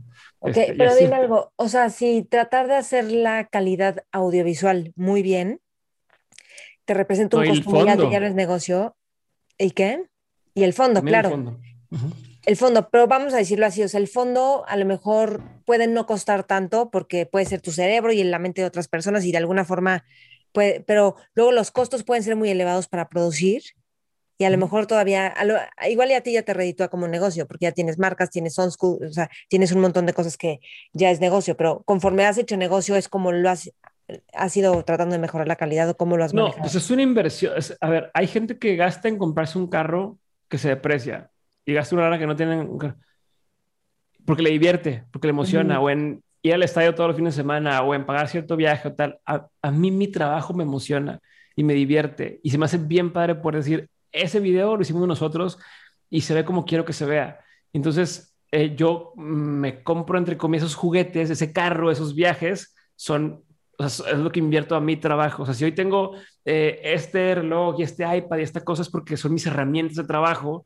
Y entonces en eso sí invierto mucho. Yo siempre tengo los mismos dos jeans que me duran dos años, y pero, pero esto sí lo que me gusta gastar y me gusta invertir mm. porque se va a ver mejor. Y también hasta cierto punto es, acuérdate otra vez, tú puedes buscar que algún día tengas éxito o puedes vivir el éxito hoy. Y si para mí el éxito hoy es tener una producción audiovisual fregona, aunque lo vean 100 personas, o sea, porque no depende de cuánta gente lo ve para tener el producto que yo quiero. Es como, es más, creo que ya se me ocurre un ejemplo. Un pastel, ¿no? Tú puedes hacer un pastel de cajita X, ¿no? Y decir, tengo a 100 invitados, ¿se van a probar todos?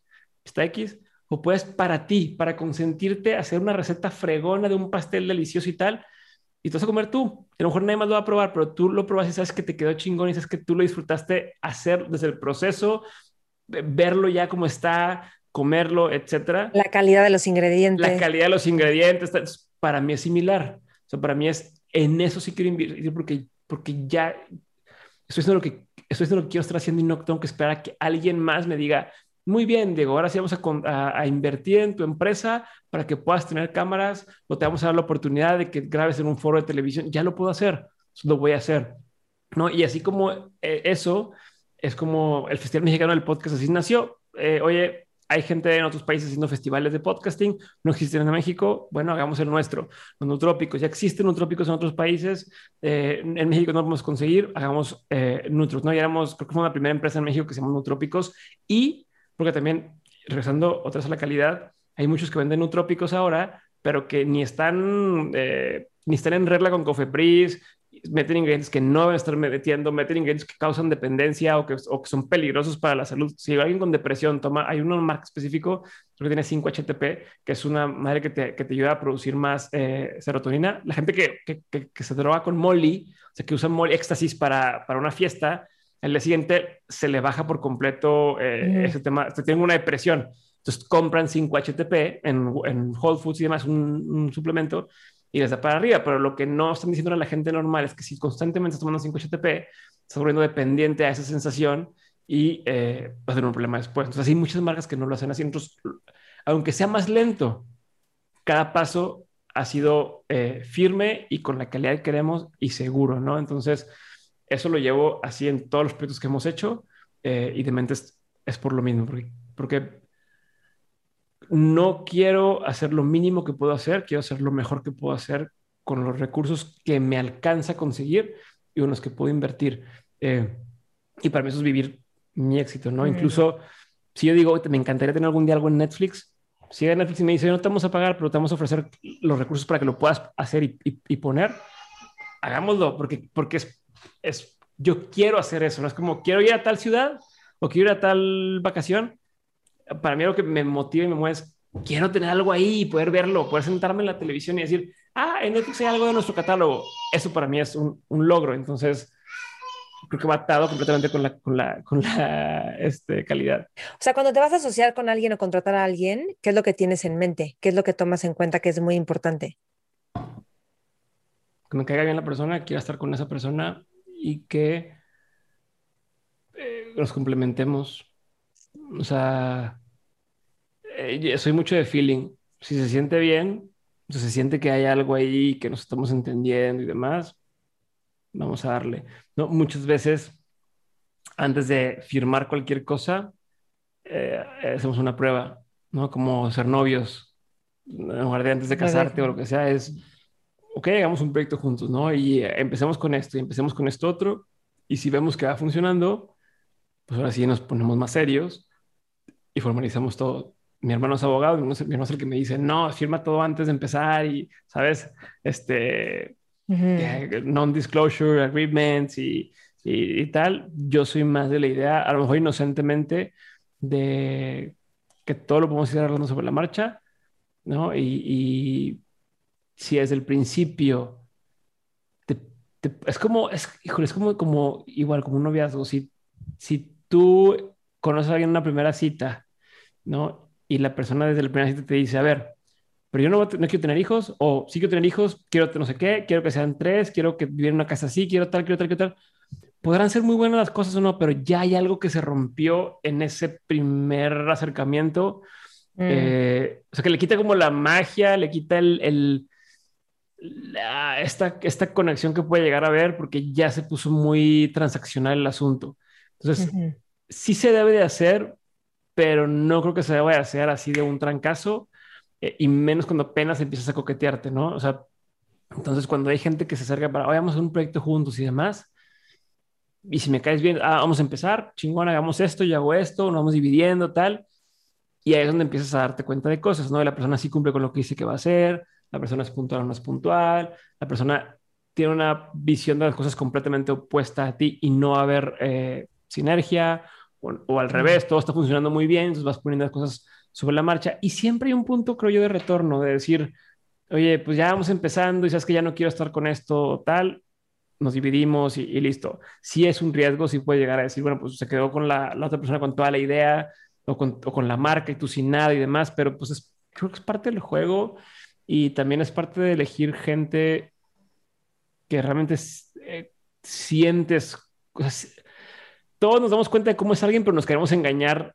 de eso, ¿no? Este, como, ah, sabemos que ese güey es un cabrón, pero ahí estás, ¿no? O, o ya todo el mundo te dice que esa persona como que no y, es medio choca para hacer las cosas, pero ahí estás con que no, es que a mí me, si no te, por más eh, mágico que suene, si no te vibra, pues no, no se arma y, y, listo, ¿no? Y no tienes que forzar las cosas. Entonces, yo creo que vamos por ahí lo mío, más como por feeling, más por, por sensación.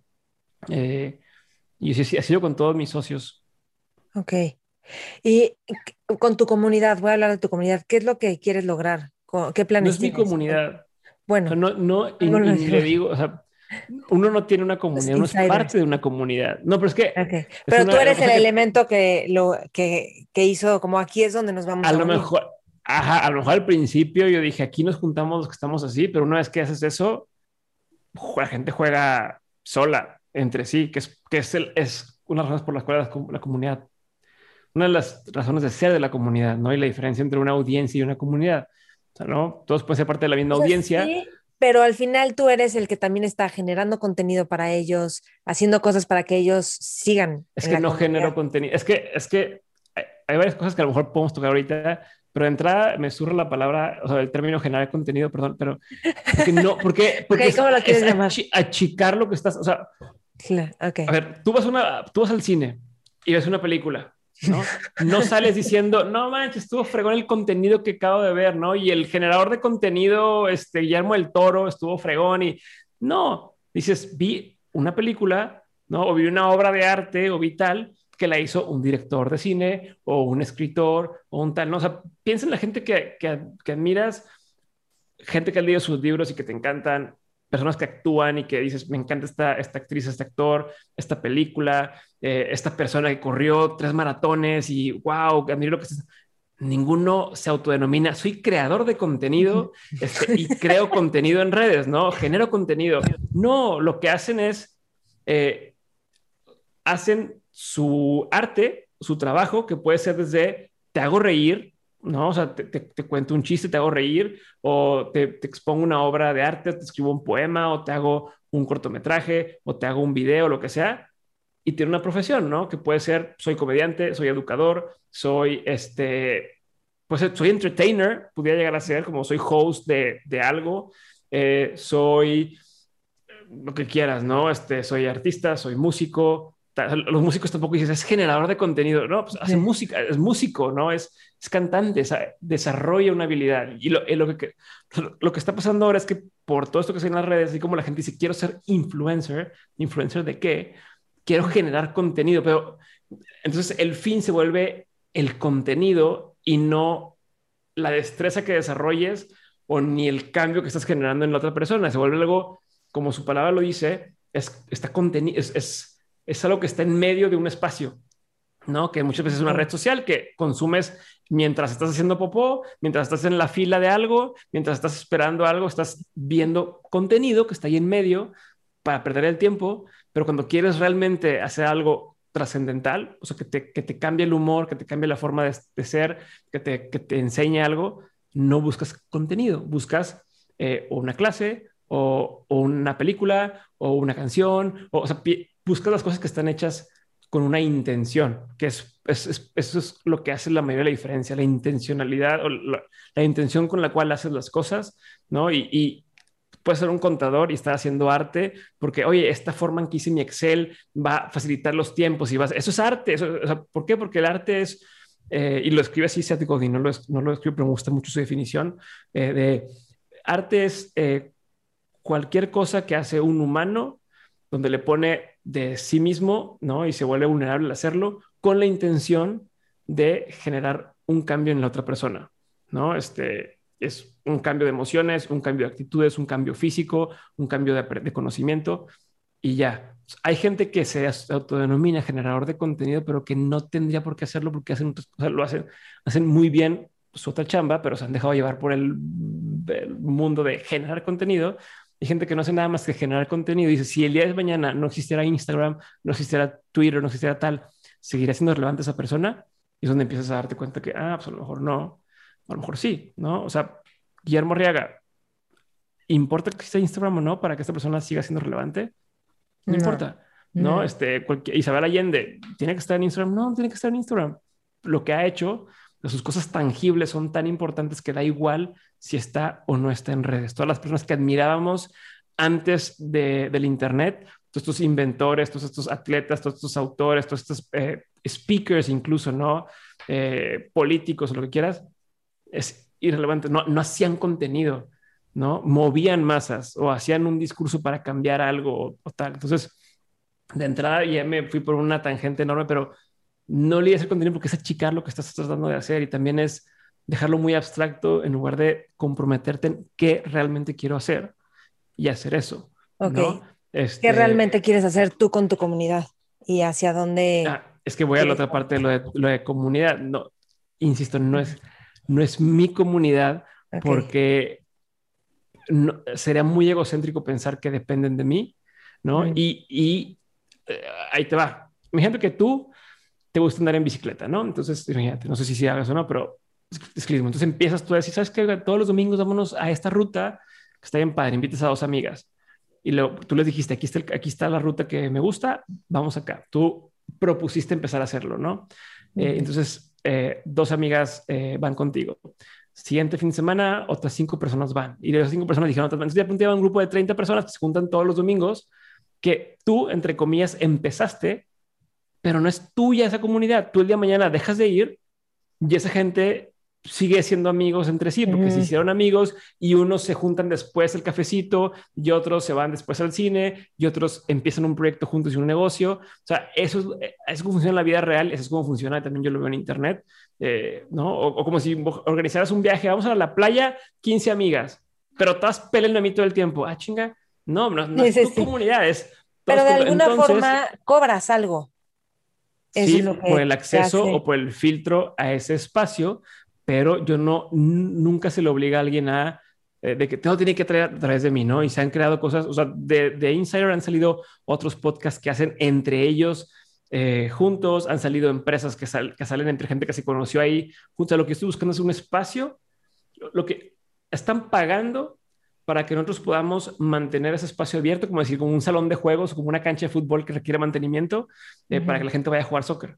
¿no? Entonces, lo que están pagando es para mantener ese espacio abierto para la gente que administra ese espacio como un club deportivo, eh, para que entre ellos puedan ser una comunidad. ¿no? Entonces lo que, lo, que, lo que yo hago es de pronto poner ciertas, ¿cómo se puede decir? Como... Eh, eh, eh, catalizadores de, oigan, chequen esto o chequen esto que estoy pero todo el mundo lo hace también. O sea, de repente, eh, Stefano comparte, oigan, vi este artículo, está chingón.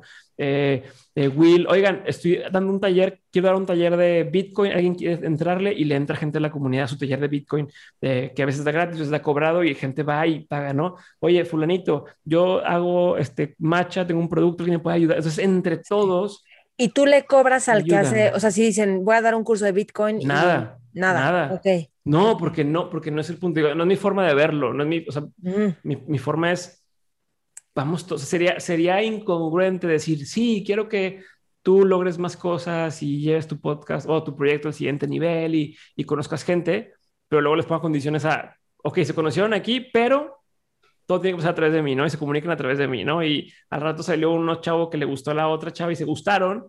Y, ah, no, pero me tienen que invitar a su boda porque no se pueden casar. O sea, no, pues pues se conocieron y, listo, y se había querido controlar de más algo que es incontrolable. Yo puedo seguir haciendo mi, mi, trabajo, entre comillas, o lo que yo quiero de, como en cualquier comunidad, de si yo los estoy buscando constantemente, o si yo sigo ahí, me siguen eh, pelando, si les sigo cayendo bien, pero el día de mañana, si dejo de hacerlo, me dejan de pelar y no pasa nada. Así como tienes grupos de amigos a los que a lo mejor ya no frecuentas tanto, siguen siendo amigos entre ellos, tú saliste de ese grupito y listo. O si estuvieras ahí de que hay que hacer una fiesta, hay que ser tal, hay que ser tal, pues sí, tú estás teniendo la iniciativa de empezar cosas, pero que fin de cuentas disfrutan todos como comunidad. No, no es de, no es tuyo. Eh, ok. No es tuyo. Sí, sí, sí. Oye, y dime un poco, ¿tú cómo piensas hacia dónde va toda esta economía de creadores o creators economy? Yo creo que... Como dicen en nuestro pueblo, generadores de contenido, ¿no es cierto? No, no, no, no, Porque, porque aparte incluso... No, me encantó como lo dijiste, padre, eso es lo que, ¿cómo te nombras a ti mismo? Sí, pues es cambiarlo. Este... O sea, pero ¿cómo te dices? Como, si alguien te presenta... Yo, soy empresario, o sea, tengo empresas. Okay. Yo tengo Nutrox, yo tengo Dementes Media, está Audiolab, está Flowlab, están, o sea, son, son empresas que estoy haciendo, emprendedores, si lo quieres llamar así. Eh, eso es lo que hago. Soy host de un podcast. Eh, me gusta, soy educador, me gusta enseñar. Entonces, a veces depende en el, foro en el que esté. Me pongo la cachucha de ahorita soy maestro. Cuando estoy en clases en maestría, estoy de maestro o de facilitador, ¿no? Y, y doy una clase, no es un contenido, es una clase que tiene, algunas son fotos, algunas son videos, algunas son palabras, pero no es contenido, es una clase por la intención que tiene. ¿no? Este, a veces me pongo eh, la gorra de, empresario y me pongo a negociar y me pongo a hacer cosas eh, y, es, es la intención que le pones lo que marca, no es de crear contenido por crear contenido de valor. Está buenísimo. No, me gustó mucho cómo este lo, dijiste, pero bueno, vamos a toda esta parte de Creators Economy, ¿hacia dónde va el mundo con esto? Yo, yo, yo creo que, que, digo, el Creators Economy está padre que le llamen o lo están reconociendo porque está dando más entrada. ¿Qué está pasando? Por un lado, está viendo cada vez más empresas que en teoría eh, vienen a facilitar el trabajo para los creadores independientes, ¿no? A, derrumbar barreras para los escritores, para los músicos, para quien sea que cree algo, ¿no? Eh, por otro lado, hay toda una narrativa de, pues sí, pero esta gente se está enriqueciendo a costa tuya, ¿no? Eh, Apple cobra el 30% de todo lo que entra a través de sus apps. Entonces yo, eh, yo puedo bajar una app que me permita yo tener ahí mi, mi información, pero Apple le quita 30% de esa empresa. Entonces hay quien dice, ay, pero pues cómo. Este, pero también, pues es, es, el, es esta narrativa, ¿no? Perdón, esta narrativa de, de de empoderar al creador independiente, esta narrativa que dice, se están abusando, hay que hacer todo en nuestras propias plataformas. Yo creo que en general, o sea, ambos están bien y ambos facilitan el trabajo o, o derrumban la barrera de entrada. O sea, Apple en ese sentido para mí es una maravilla que me facilite poder tener cosas que antes era imposible tener o, tienes que tener eh, un chorro de dinero para tener cierto programa de, diseño, cierto programa de edición o cierta herramienta, que lo está facilitando, está quitando muchas barreras. O sea, antes era imposible poder hacer un video de calidad con un celular. Ahora con, con un iPhone puedes hacer un video chingoncísimo y la gente no va a saber si es celular o si es una cámara que cuesta el doble o el triple. Entonces, por un lado hay más herramientas y está funcionando y por otro lado creo que se va a obligar a la gente a profesionalizarse todavía más. especialmente en, Latinoamérica, en México, eh, ya tenemos el, mapa en Estados Unidos de quien lo está haciendo bien, nada más es copiarte lo que está pasando en Estados Unidos que están haciendo bien. Y aquí eh, esas herramientas están empezando a llegar a México. Eh, muchos de temas de newsletters, de cosas no hay en español, no hay eh, con precios en, en, para mexicano, ¿no? Para nuestra economía o, Latinoamérica. Está empezando a abrirse eso. Entonces viene por ahí. Y te digo, la, el tema de profesionalizar las industrias, eh, eh, educar a los clientes, educar a, los, a las empresas. No todos los creadores independientes o creators economy requieren de patrocinios. O sea, entonces no es un tema, yo creo que eh, hoy cualquiera que quiera empezar algo puede hacerlo haciendo su propia tienda de Shopify, haciendo su propio eh, newsletter en, en, ConvertKit o en MailChimp, en lo que quieran para empezar, Substack. Eh, cualquiera puede eh, empezar a hacer música. O sea, todo está abierto. Todo está abierto. Entonces, yo creo que va, va a empezar a pasar que en Latinoamérica la gente va a empezar a voltear a ver más a estos creadores independientes y menos a los influencers o a la gente que se hizo famosa por hacer cosas tontas. Ok. Sí. Y dime algo, en algo me da la impresión de porque luego pues, en el, o sea, que no tienes como no, no tienes la sensación de competencia con otras personas que están haciendo lo mismo que tú o con o que otros como por ejemplo en la comunidad de insiders hagan proyectos similares a ti. ¿Cómo, lo, cómo ves esto? Ah, es que en mi, en mi forma de verlo, si la marea sube, todos los barcos suben. Entonces, siempre al principio otros colegas podcasters decían, no, es que tal persona famosísima acaba de empezar un podcast, ¿no? Y nos va a quitar. No, acaba al revés. O sea, mucha gente va a descubrir los podcasts por el simple hecho de que esta persona entró. A lo mejor esa persona le dura un año el gusto y después deja de hacerlo, pero ya trajo gente nueva y la mayoría de las personas escuchan siete programas distintos. Entonces, eh, ¿quién quita que tú eres uno de esos programas? Y a lo mejor ni siquiera es tu audiencia tampoco. Entonces, ¿qué tiene? Entre más haya gente haciendo lo que estás haciendo, más se vuelve, en inglés como a thing, más se vuelve una cosa y entonces empieza a moverse los engranes de la economía en ese sentido y empieza a haber eh, empresas alrededor de eso, marcas alrededor de eso, eh, clientes alrededor de eso y así en todos lados. ¿Qué pasó con la cerveza, la cerveza artesanal o el mezcal? ¿no? Hay una sola marca y pues todo el mundo, ¿qué es eso? ¿No? Este, pues, quién sabe, se ve raro. Oye, hay cinco marcas, y, entonces, ah, ok, entonces ya esto es algo más formal, vamos a probarlo, ¿no? Y entonces empieza a haber, eso dispara que haya más competencia, pero dispara que haya más consumo y más clientes, dispara que suba la calidad, porque pues, quiero ser mejor que el de al lado, y entonces a todos nos beneficia. Entonces eso creo que sucede en todos los, los ámbitos. Ok. Y ya, dos últimas preguntas. Uh -huh. ¿Qué has aprendido como papá?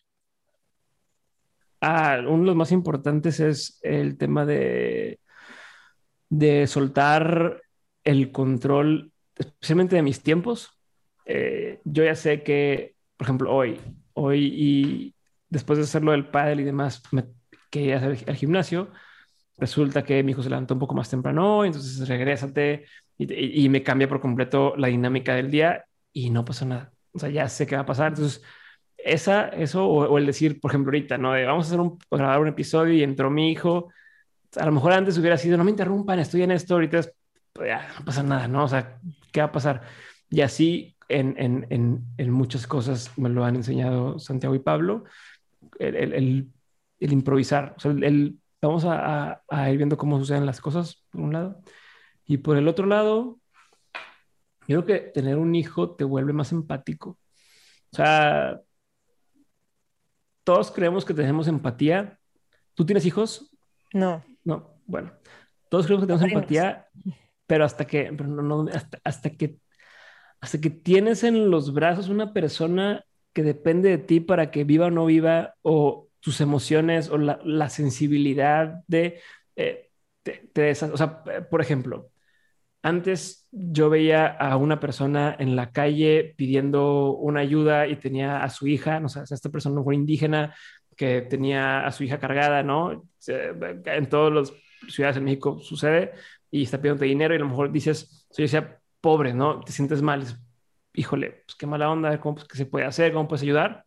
Bueno, ya que tienes hijos, esa sensación de no mames se multiplica por 10, ¿no? Y es algo que platico con muchas compañeros que tienen, que tienen hijos, antes lo que te puede decir, híjole, siento bien feo por ti, lo entiendo ahora de otra perspectiva más cabrona, porque ya, ya veo lo que, nunca me puesto a lo mejor en, el lugar de, la hija que, que, trae cargada, o entonces eh, te, te, vuelve muy sensible en ese sentido a muchas cosas y, y también a, problemáticas, porque yo no quiero que mi hijo vea eso, o sea, o viva en un mundo donde eso, eso sucede, donde no hay eh, tolerancia a la diversidad o, ¿sabes? Como que empiezas a ver temas que a lo mejor antes decías, sí, bueno, yo apoyo, o sea, yo soy aliado de la comunidad LGBTI, este, más, pero hasta ahí, y ahora dices, no, sea o no sea mi hijo algún día parte de la comunidad, dices, yo quiero que esté en un mundo donde pueda hacer lo que quiere hacer.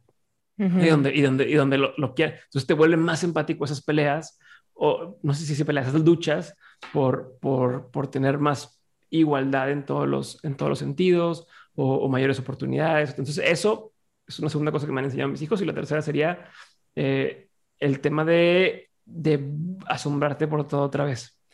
¿No? Mm. Este, como recuperar esa sensibilidad de cosas que antes, no sé, que tú sirvas un refresco y le salga espuma eh, y, y, que para ti es obvio o hasta incómodo de que chino se lo vaya a tirar para él es, wow, ¿no? Como, ¿cómo es esto? Y otra vez, ¿no? entonces, cada cosita que, que, que, hago con ellos, bueno, especialmente Santiago, que es el que ya tiene dos años y, tres meses, cada cosa que hace y que le ves los ojos y dices, no, me sí es cierto, está bien cabrón que esto suceda, ¿no? Que esto exista. Y, y me emociona. El simple hecho de que en lugar de decirle, ten una galleta, ¿no? lleva todo el día fregándote con una galleta, una galleta, una galleta, está bien. Ten, y le das dos galletas en lugar de una, ¡Wow! O sea, es, no mames. Y, y dices, qué cabrón. O sea, algo tan sencillo se vuelve algo muy disfrutable. Entonces, eso eh, me han recordado en ese sentido mis hijos. Y entonces salgo y es, está lloviendo, qué rico que esté lloviendo, ¿no? O está el sol, qué rico que esté el sol. Y qué padre que sea así, qué padre que esto sea. Y, y trato de hacerlo así todo el tiempo ahora. Es el, recordatorio, constante de, de, de, tu hijo diciéndote, le cambié hoy el strap al, celular, a la madre está, el reloj. Y wow, este es verde, este es rojo, este no sé qué. Algo que dices en tu día a día es irrelevante. Para él es un descubrimiento nuevo. Sí, está increíble. Y por último, Diego, si estuvieras en una mesa con jóvenes líderes, emprendedores, visionarios, ¿tú qué les aconsejarías? no pidas permiso. O sea, no, de lo que quieras hacer, no pidas permiso. Nadie tiene que escoger a ti para hacer algo. Nadie tiene que decir, bueno, tú vas a ser indicado para hacer tu podcast o para hacer tu empresa o para tal. No pidas permiso. Algo que quieres hacer, eh, todo tiene consecuencias. Todo tiene consecuencias de algún tipo. O sea, para todo, como sea, toda acción hay una reacción, pueden ser buenas, pueden ser malas. Hay que ser responsable y, asumir esas consecuencias y no decir es que es injusto y es que yo quería esto, pero me tratan así, ¿no? Ahorita, regresando a lo de, la de los creadores, en TikTok estaba un cuate diciendo es que no es justo que TikTok, eh, de los tantos billones que hace, solo reparte tantos billones eh, a sus creadores comparado con YouTube que reparte tanto por ciento. Es cabrón, ¿sabías a qué te metías? O sea, TikTok te dio la oportunidad de estar en esa plataforma, te hiciste conocido en esa plataforma y ya que hiciste conocido en esa plataforma, ahora sí quieres de que no, pues tiene que repartirnos más lana. No mames, no seas víctima. O sea, al revés, es, oye, qué chingón que estuvo esto, ¿cómo le hago para por mi cuenta buscar otra forma de hacer si quiero hacer más lana, hacer más lana, ¿no? Entonces, ese tipo de cosas, ¿no? No, no, decidir empezar una carrera en TikTok tiene sus consecuencias, buenas y malas. Eh, entonces, eh, uno es no pedir permiso, otro es no asumir todas las consecuencias que vengan. lo tercero es hacer lo que quieras hacer, o sea, disfruta el camino y, siempre va a haber algo más y, algo mejor que tú y algo diferente que tú. Pues nada, síguele dando y tarde o temprano vas a llegar a lo que quieres estar haciendo. Eso que quería decir también. A ver. Hay muchas veces en que no sabes los cómo de lo que quieres. Aquí estás. Hay muchas veces que no sabes los cómo de lo que quieres. Creo que no estás grabando todavía. Creo que Ah, no, estás grabando. No, no, no importa, no importa. Creo que, increíble muchas veces no sabemos el cómo voy a llegar a esto que quiero, pero si sabemos los qué es, si sabes qué quieres, ¿no? Quiero estar teniendo conversaciones con gente chingona o quiero poder eh, tener, eh, viajar por todo el mundo, quiero soltar, sabes los qué es, no sabes los cómo y a veces por no saber el cómo dejamos de perseguir ese, qué. ¿no? Cambiamos los es. Oye, yo quería viajar por todo el mundo, pero como no sé cómo, pues me voy a acoplar a estar aquí y listo. Y en ese acoplarte o, dejar de soñar en esto, eh, es donde te acomodas y no ves las oportunidades que te llegan. En cambio, si siempre estás pensando en, yo dije que quiero estar haciendo esto y quiero estar haciendo esto, quiero estar haciendo esto, lo tienes siempre presente, en el camino te vas a empezar a dar cuenta de todas esas oportunidades que te van acercando a ese espacio y pues cuando menos te des cuenta ya lo vas a estar haciendo. O a lo mejor decías, quiero viajar, pero no tengo el dinero hoy, entonces no se puede, ¿no? O trabajo en una empresa que no me deja viajar y al rato te contrataron una agencia de viajes y tienes que viajar para poder, o te hiciste de mucho dinero eh, porque invertiste mil pesos en Bitcoin y ahora ya vale 100 mil pesos tu Bitcoin eh, y puedes viajar, o hiciste un blog de viajes y te invitan a que conozcas hoteles para poder hablar de eso en tu blog, o eres la brand manager de un hotel. O sea, hay muchas formas de llegar al, mismo destino, eh, o sea, al mismo qué, hay muchos cómo. Entonces el punto es a veces, o sea, no cambies tu qué por no saber el cómo, el cómo va a llegar en algún punto. Ole. Gracias. Ah, ¿Inviertes en cripto tú? Con eso me pagué mi boda, luna de miel, este, parte del principio del fondeo de dementes, cambiamos la, la, camioneta de mi esposa. O sea, me fue muy bien, pero yo invertí en el 2016. Sí, no, muy bien. Sí, sí. O sea, o sea, no creo, por ejemplo, no, no. O sea, me, mm, en ese momento leía mucho y me metía mucho y, lo entiendo y, me gusta y, creo que sí va a ser, va a tener sus usos, pero también es un tema de que sabes que va a haber hype. Entonces, mételo ahorita, va a haber hype, ¿no? Dinero que se dispuesto a perder. NFT es lo mismo. Yo nunca compré un NFT, así como yo nunca compré a los, los sneakers, estos de que esta cultura de que un tenis se cuesta de 3 mil a 10 mil, 15 mil pesos este, y que luego aparte nunca, nunca los usa, los tienen en cajas, no lo entiendo, pero sé que hay ese mercado, entonces lo mismo con NFTs. No lo compraría, pero es ese mercado, y si yo, algún, si yo fuera, estuviera en la posición de ser un artista y, y poder hacer NFTs, los haría, aunque no creyera tanto en haría por, por la oportunidad que está ahí, listo, el experimento, por palomearlo, pero, pero, este, haciendo? Pero eso, o sea, a eso voy con que siempre estás como explorando cosas y decir, a ver, ¿esto qué es? Vamos a probar, ¿no? Y cuál es un experimento chiquito que puedo hacer eh, y ver qué pasa. Eh, como estas apuestas donde no es equivalente el riesgo y la, y la ganancia, ¿no? O sea, en Bitcoin, eh, lo que yo le metí, o sea, si me iba mal, iba a perder ese poquito que le metí, pero si me iba bien, ese poquito puede ser muchísimo más, ¿no? Entonces, eso me gusta, encontrar esas apuestas. Sí. Sabes, a mí que a mí me gusta mucho de cripto, por ejemplo, como la idea de formar parte de un movimiento, entre comillas, que está cambiando la economía en el mundo. Pero bueno, ok. Diego, hay mil, hay motivadores detrás de todo eso y está padre y, y, te, y te apalancas el que prefieras. Exacto, sí, sí, sí. Diego, qué gusto, gracias por este tiempo. Hasta me encantó conocer a Santi. ¿Algo más que quieras agregar? Eh, nada más sería que si cualquiera de las cosas que platicamos hoy les fueron remotamente interesantes, se sumen al 7 de 7. 7 de 7, es el, newsletter que tengo cada semana. Cada lunes mando siete cosas que considero interesantes que te cambian la forma de pensar. O sea, he compartido por el tema de criptos, el tema de hongos, el tema de alucinógenos, de cosas de negocios. Son siete recomendaciones que quiero que cheques durante la semana.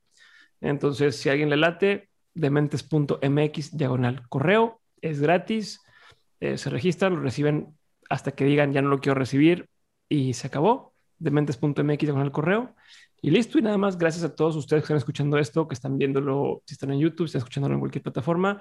Gracias por su tiempo, gracias por la paciencia, gracias por eh, seguirme el hilo, aunque yo no estuviera eh, tan concentrado como debería. Pero nada más, gracias y gracias Maite por la invitación y, ojalá te siga yendo mejor lo que está yendo ya. Ay, muchas gracias. Te iba a decir, oye, pero tómate un hack o estas cosas No, no te se me acabaron, no traigo, no traigo, no ah. traigo, no traigo. Yo veo como en botecitos ahí atrás y digo. Se nos, se nos fue el stock, de repente, pum, se vendió todo muy rápido y, o sea, más rápido que lo hemos contemplado y nos quedamos sin stock. Este, entonces estoy esperando que, que me llegue. Mi amor, sí, sí pica. Este, eh, pero, pero sí, este, me tomé de otro que también tengo, que es, no tiene cafeína. Ok. O sea, es hack sin cafeína. Muy bien. Es que tenemos este hack con cafeína. Y hack sin cafeína. Sin cafeína. Este sí me, sí me quedaba, pero... No, me quedé con ganas de preguntarte algo. ¿Puedo? Sí, sí. De, porque dijiste de hongos y cosas alucinógenas y tal, ¿has hecho plantas de poder o todo esto? Y no, no todavía no, pero sí, Todavía no, pero sí lo voy a hacer. Ok. O sea, todavía no, porque no, no hemos, no se ha presentado la oportunidad o con la persona que queremos hacerlo. Este, o sea, ya lo íbamos a hacer y luego tuvimos a, a mi segundo, a mi segundo hijo. Perdón. Ya lo iba a hacer y nos embarazamos de mi segundo hijo. Este, o sea, tengo la curiosidad, lo quiero hacer, pero también no me gusta hacer cosas como de improvisadas sea, no me gusta eso de que no, no te preocupes, mira, yo consigo y hacemos. No, no, no si, lo, si lo voy a hacer, lo voy a hacer bien, ¿no? Y, con la gente que debe ser y la forma que debe ser y en el estado mental que debe hacer. Entonces, eh, sí, sí me interesa. ¿Tú has hecho? Sí, ayahuasca. Es la que menos quiero hacer porque detesto vomitar y me dicen que o vomitas o te zurras. Este, no, no, no, no, no, no necesariamente. Yo sabía como que me dijeron, lleva una cubeta y yo como, ¿para qué? Yo jamás en mi vida vomito, o sea, y, y, no vomité. Yo de hecho la de enfrente vomitaba y yo decía, yo siento que ella vomita por mí. Pero no, porque purgas de diferentes formas, o con llanto, con bostezos, o con, o, o sea, de diferentes formas. Al final yo creo que es algo que, así como espiritualmente hablando, que la, o sea, el espíritu te llama o no.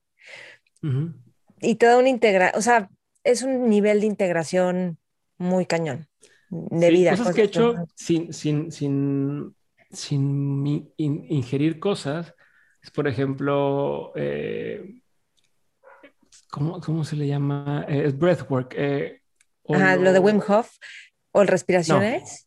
No. Ah. No, no es Wim Hof. Sí, sí he hecho Wim Hof. de hecho, el evento este que digo de Summit que fui a Los Ángeles nos dio un taller Wim Hof y nos hizo aguantar la respiración por tres minutos. O sea, nunca había aguantado la respiración más de un minuto yo o un minuto. Y en ese taller con él llegué a los tres minutos y casi todos llegamos a los tres minutos nada más de hacer su método. Este, pero no, se llama holo, holo, holographic. te voy a decir el nombre porque si no, te van a decir, ¿cómo se llama lo que dijo Diego? Y no te voy a saber ni, se llama, es como holochromatic breathing, una madre así. Ah, sí. Eh, lo, lo, que hace es... Holo... Creo que así se llama, ¿no? Respiración holográfica o algo así, a ver. Me suena que sí. Este, hay una... Holotrópica. Colombiana, ándale, hay una tipa colombiana buenísima que nos puso hacer eso, no recuerdo el nombre, lo he hecho dos veces, lo que hace, o sea, te da un viaje, te da un viaje de estar acostado, respirando, con cierta música, con cierto ritmo, con cierto como tambores, respiras en ciertos patrones, te dando ciertos cues, y cuando menos te lo esperas, dejas de sentir tu cuerpo, eh, obviamente, pues por la, como, como cuando te sobre hiperventilación, eh, pero empiezas a irte y al final, la primera vez que lo hice, al final unas ganas y empecé a llorar y, así te haces bolita. La segunda vez no sentí así, pero te, te, da un viaje chingón. Eso sí lo he hecho, está bien padre. Em, recomendado para quien, quien, no quiera probar plantas ni nada, chequen eso, es una cosa muy light, pero muy padre. Y em, eh, los, los eh, cuartos de sensory deprivation tanks. ¿no? Es esto que te meten en un tanque. Eh, es más, en Stranger Things sale una versión light de eso. A la niña la meten en una alberca donde le ponen sales de Epson para que flote y esa temperatura del cuerpo, entonces no sientes. bueno, bueno, por ejemplo, una cosa de cómo descubres cosas vi esa serie, vi ese, ese episodio, ese episodio en Stranger Things, nunca acabé de ver la serie, pero vi ese episodio y dije, ¿qué está haciendo? Me metí a buscar de que, qué hace la niña en, Stranger Things y hay mil cosas de, que se mm. llama tal, ¿no? Y entonces me fui, me fui, me fui y, y ya fui muchas veces a esos tanques. Este, que flotas con sal, ¿no? Mm. Sí, te meten a un, a un cuarto aislado, no hay, no hay nada de ruido, no hay nada de, de luz estás en, una en, un, en, agua que está a temperatura del cuerpo, que son que como 36 grados, está a esa temperatura, entonces no, no sientes ni frío ni calor, y como está lleno de sal de, de, de, Epsom, sales, flotas, y entonces tampoco, porque uno diría, bueno, pues quédate en tu cuarto, acostado y tal, pero no, porque sientes la cama y te empiezas a incomodar. Aquí estás, sientes que estás flotando en nada y no ves nada, aunque abras los ojos no hay, no hay nada que puedas hacer, ¿sí? y duras dos horas. Son dos horas. Bueno, aquí yo he estado dos horas eh, eh, no sabes cuánto O sea, tú sales y dices, fueron 15 minutos. O sea, no sabes ni qué onda, pero te sientes tan tranquilo y tan relajado al final que es una de las sensaciones más chingonas. Por ejemplo, eso es algo que algún día quiero traer aquí, porque hay algunos lugares de México, pero no es tan común y es, es muy caro cuando quieres hacerlo. Eh, lo he hecho en Estados es Unidos. Es que es muy caro comprar la sal y todo eso y las camas. Exacto. Pues digo, en algún punto, esos proyectitos que están así puestos, que en algún punto cuando se crucen eh, como dice, como la oferta con la demanda y con el precio adecuado y con tal, voy a abrir una cosa de esas en algún lugar donde puedas hacer eso, donde puedas hacer estos cuartos que tienen. Eh, me, encanta el tema de biohacking. Entonces, donde estos cuartos que tienen este, luz eh, roja, eh, estas cámaras de compresión, el tema de, de, de, ¿cómo se llaman estos cuartos de, crioterapia? Que aquí también ya hay, pero te cuesta, o sea, no es sostenible porque es carísimo y para que valga la pena tienes que hacerlo de forma constante. Entonces, no, no da. Bueno, al menos no en mi economía. Este, no, y comprar pañales. Entonces, este, quisiera algún punto hacer eso, que no es el futuro para nada. No, o sea, no siendo visionario, existe, existe desde hace años. Aquí no se ha presentado la oportunidad de hacerlo en forma porque no da los números, no, no da, no es negocio todavía. Fíjate que hay una cosa que me da un poco de risa porque entiendo que hay gente que le encanta todo lo que sea como tecnológico, innovación y es muy atractivo, pero yo pienso, es que haciendo chikun logras unos estados mentales de conciencia, de percepción y no necesitas una cama y gastar una la nota en las sales de, ¿me explico? Pero como que como no tiene el título que ahorita está de moda, como biohacking. Pero yo sí considero, para mí biohacking tiene que ver también con, o sea, hay tan sencillo desde dormir. Dormir es, parte de, cualquier cosa de biohacking, dormir bien, o sea, dormir bien, prenderle al, clima o, en una temperatura adecuada, no necesitas una cama de esas así de, que me encanta lo que hace eh, los de Eight Sleep, este, pero bueno, eh, una cama normal, nomás dormir de cierta forma en tus horarios, eh, salir en la mañana y ver el sol para que se te alinee el tema de, de, de los horarios circadianos, este, dejar las pantallas en la noche para que la melatonina sola se, se, se produzca, no la inhibas. O sea, hay mil cosas, meditar, tal, o sea, como lo dices del chikung y demás. O sea, ni siquiera tienes que tomar una clase de chikung, puedes nada más estar y, y, y, respirar y ya estás haciendo temas de biohacking. Obviamente hay cosas como juguetes y cosas que son muy Totalmente. padres y tienen otras funciones, pero que también es, es, como el que no va al gimnasio y toma proteína porque dice, ay, es que vi que así puedo enflacar o puedo ponerme fuerte. Ah. No, carnal, no, es, es un adicional a una rutina de ejercicio constante y a veces ni siquiera necesitas una proteína para poder eh, hacer músculo, ¿no? Entonces, o sea, ese tipo de, lo que sí es que hay algo en las disciplinas eh, como más ancestrales como el chikun, que hay una parte que en la, la transmisión que hace el maestro que es algo sutil, que puedes ni notar, pero algo como que te, como que te recuerda en ti, que es como, es iniciático. Pero es que yo creo que estamos todos ganchados a eso. O sea, yo, yo creo que sí. o sea, no es lo mismo que esto que estamos platicando lo leyeran nada más en un lugar a la experiencia que fuera que lo vieran aquí o la experiencia que fuera que estuviéramos en persona platicando sobre este tema cambia por completo. Entonces, y así por eso, por eso a veces la experiencia de una universidad de ir y ver a los maestros y platicar es, es, es, eso mismo. Se transfiere diferente las cosas a que si leyera el libro donde me cuente lo mismo que me cuenta el maestro, pero lo estoy leyendo nada más yo. En, o sea, es, eh, los humanos necesitamos esa, esas conexiones. Entonces, ese bonding, sí, yo, sí. Sí, sí, sí, te la creo, sí te la creo que, que es diferente y que, y que cambia la experiencia por completo. Y aparte muchas de esas cosas eh, como dices, ancestrales o de la cultura de Oriente va, va muy atada, o sea, no es tanto el tema práctico de ya, ya avanza y luego este nivel 1, nivel 2, nivel 3 y sigue avanzando, es más bien eh, sobre lo que estamos haciendo, vamos, vamos eh, trabajando sobre eso y conócete y, y este, sea consciente de, de, lo que estás haciendo y de tus, de, tu, de tus alcances y demás y poco a poco vas moldeándote o, o, evolucionando, ¿no? No es tan transaccional y pragmático como de, ok, ya cumplí 10 horas, siguiente nivel, 10 horas de vuelo, siguiente nivel, ¿no? No es así. Uh -huh. Por eso también yo creo que entra de una forma distinta al, al cerebro. O al sí, cuerpo. de usar la atención. Oye, bueno, pues ahora sí, Diego, gracias, qué gusto. Y métanse a dementes.mx, ¿verdad? Para... Ya, ya el correo y, y, los mande directo al, al newsletter para que no batallen. Buenísimo. Mentores. Espero que hayas disfrutado esta entrevista como yo la disfruté y hayas aprendido un montón, una plática muy padre con Diego Barrazas.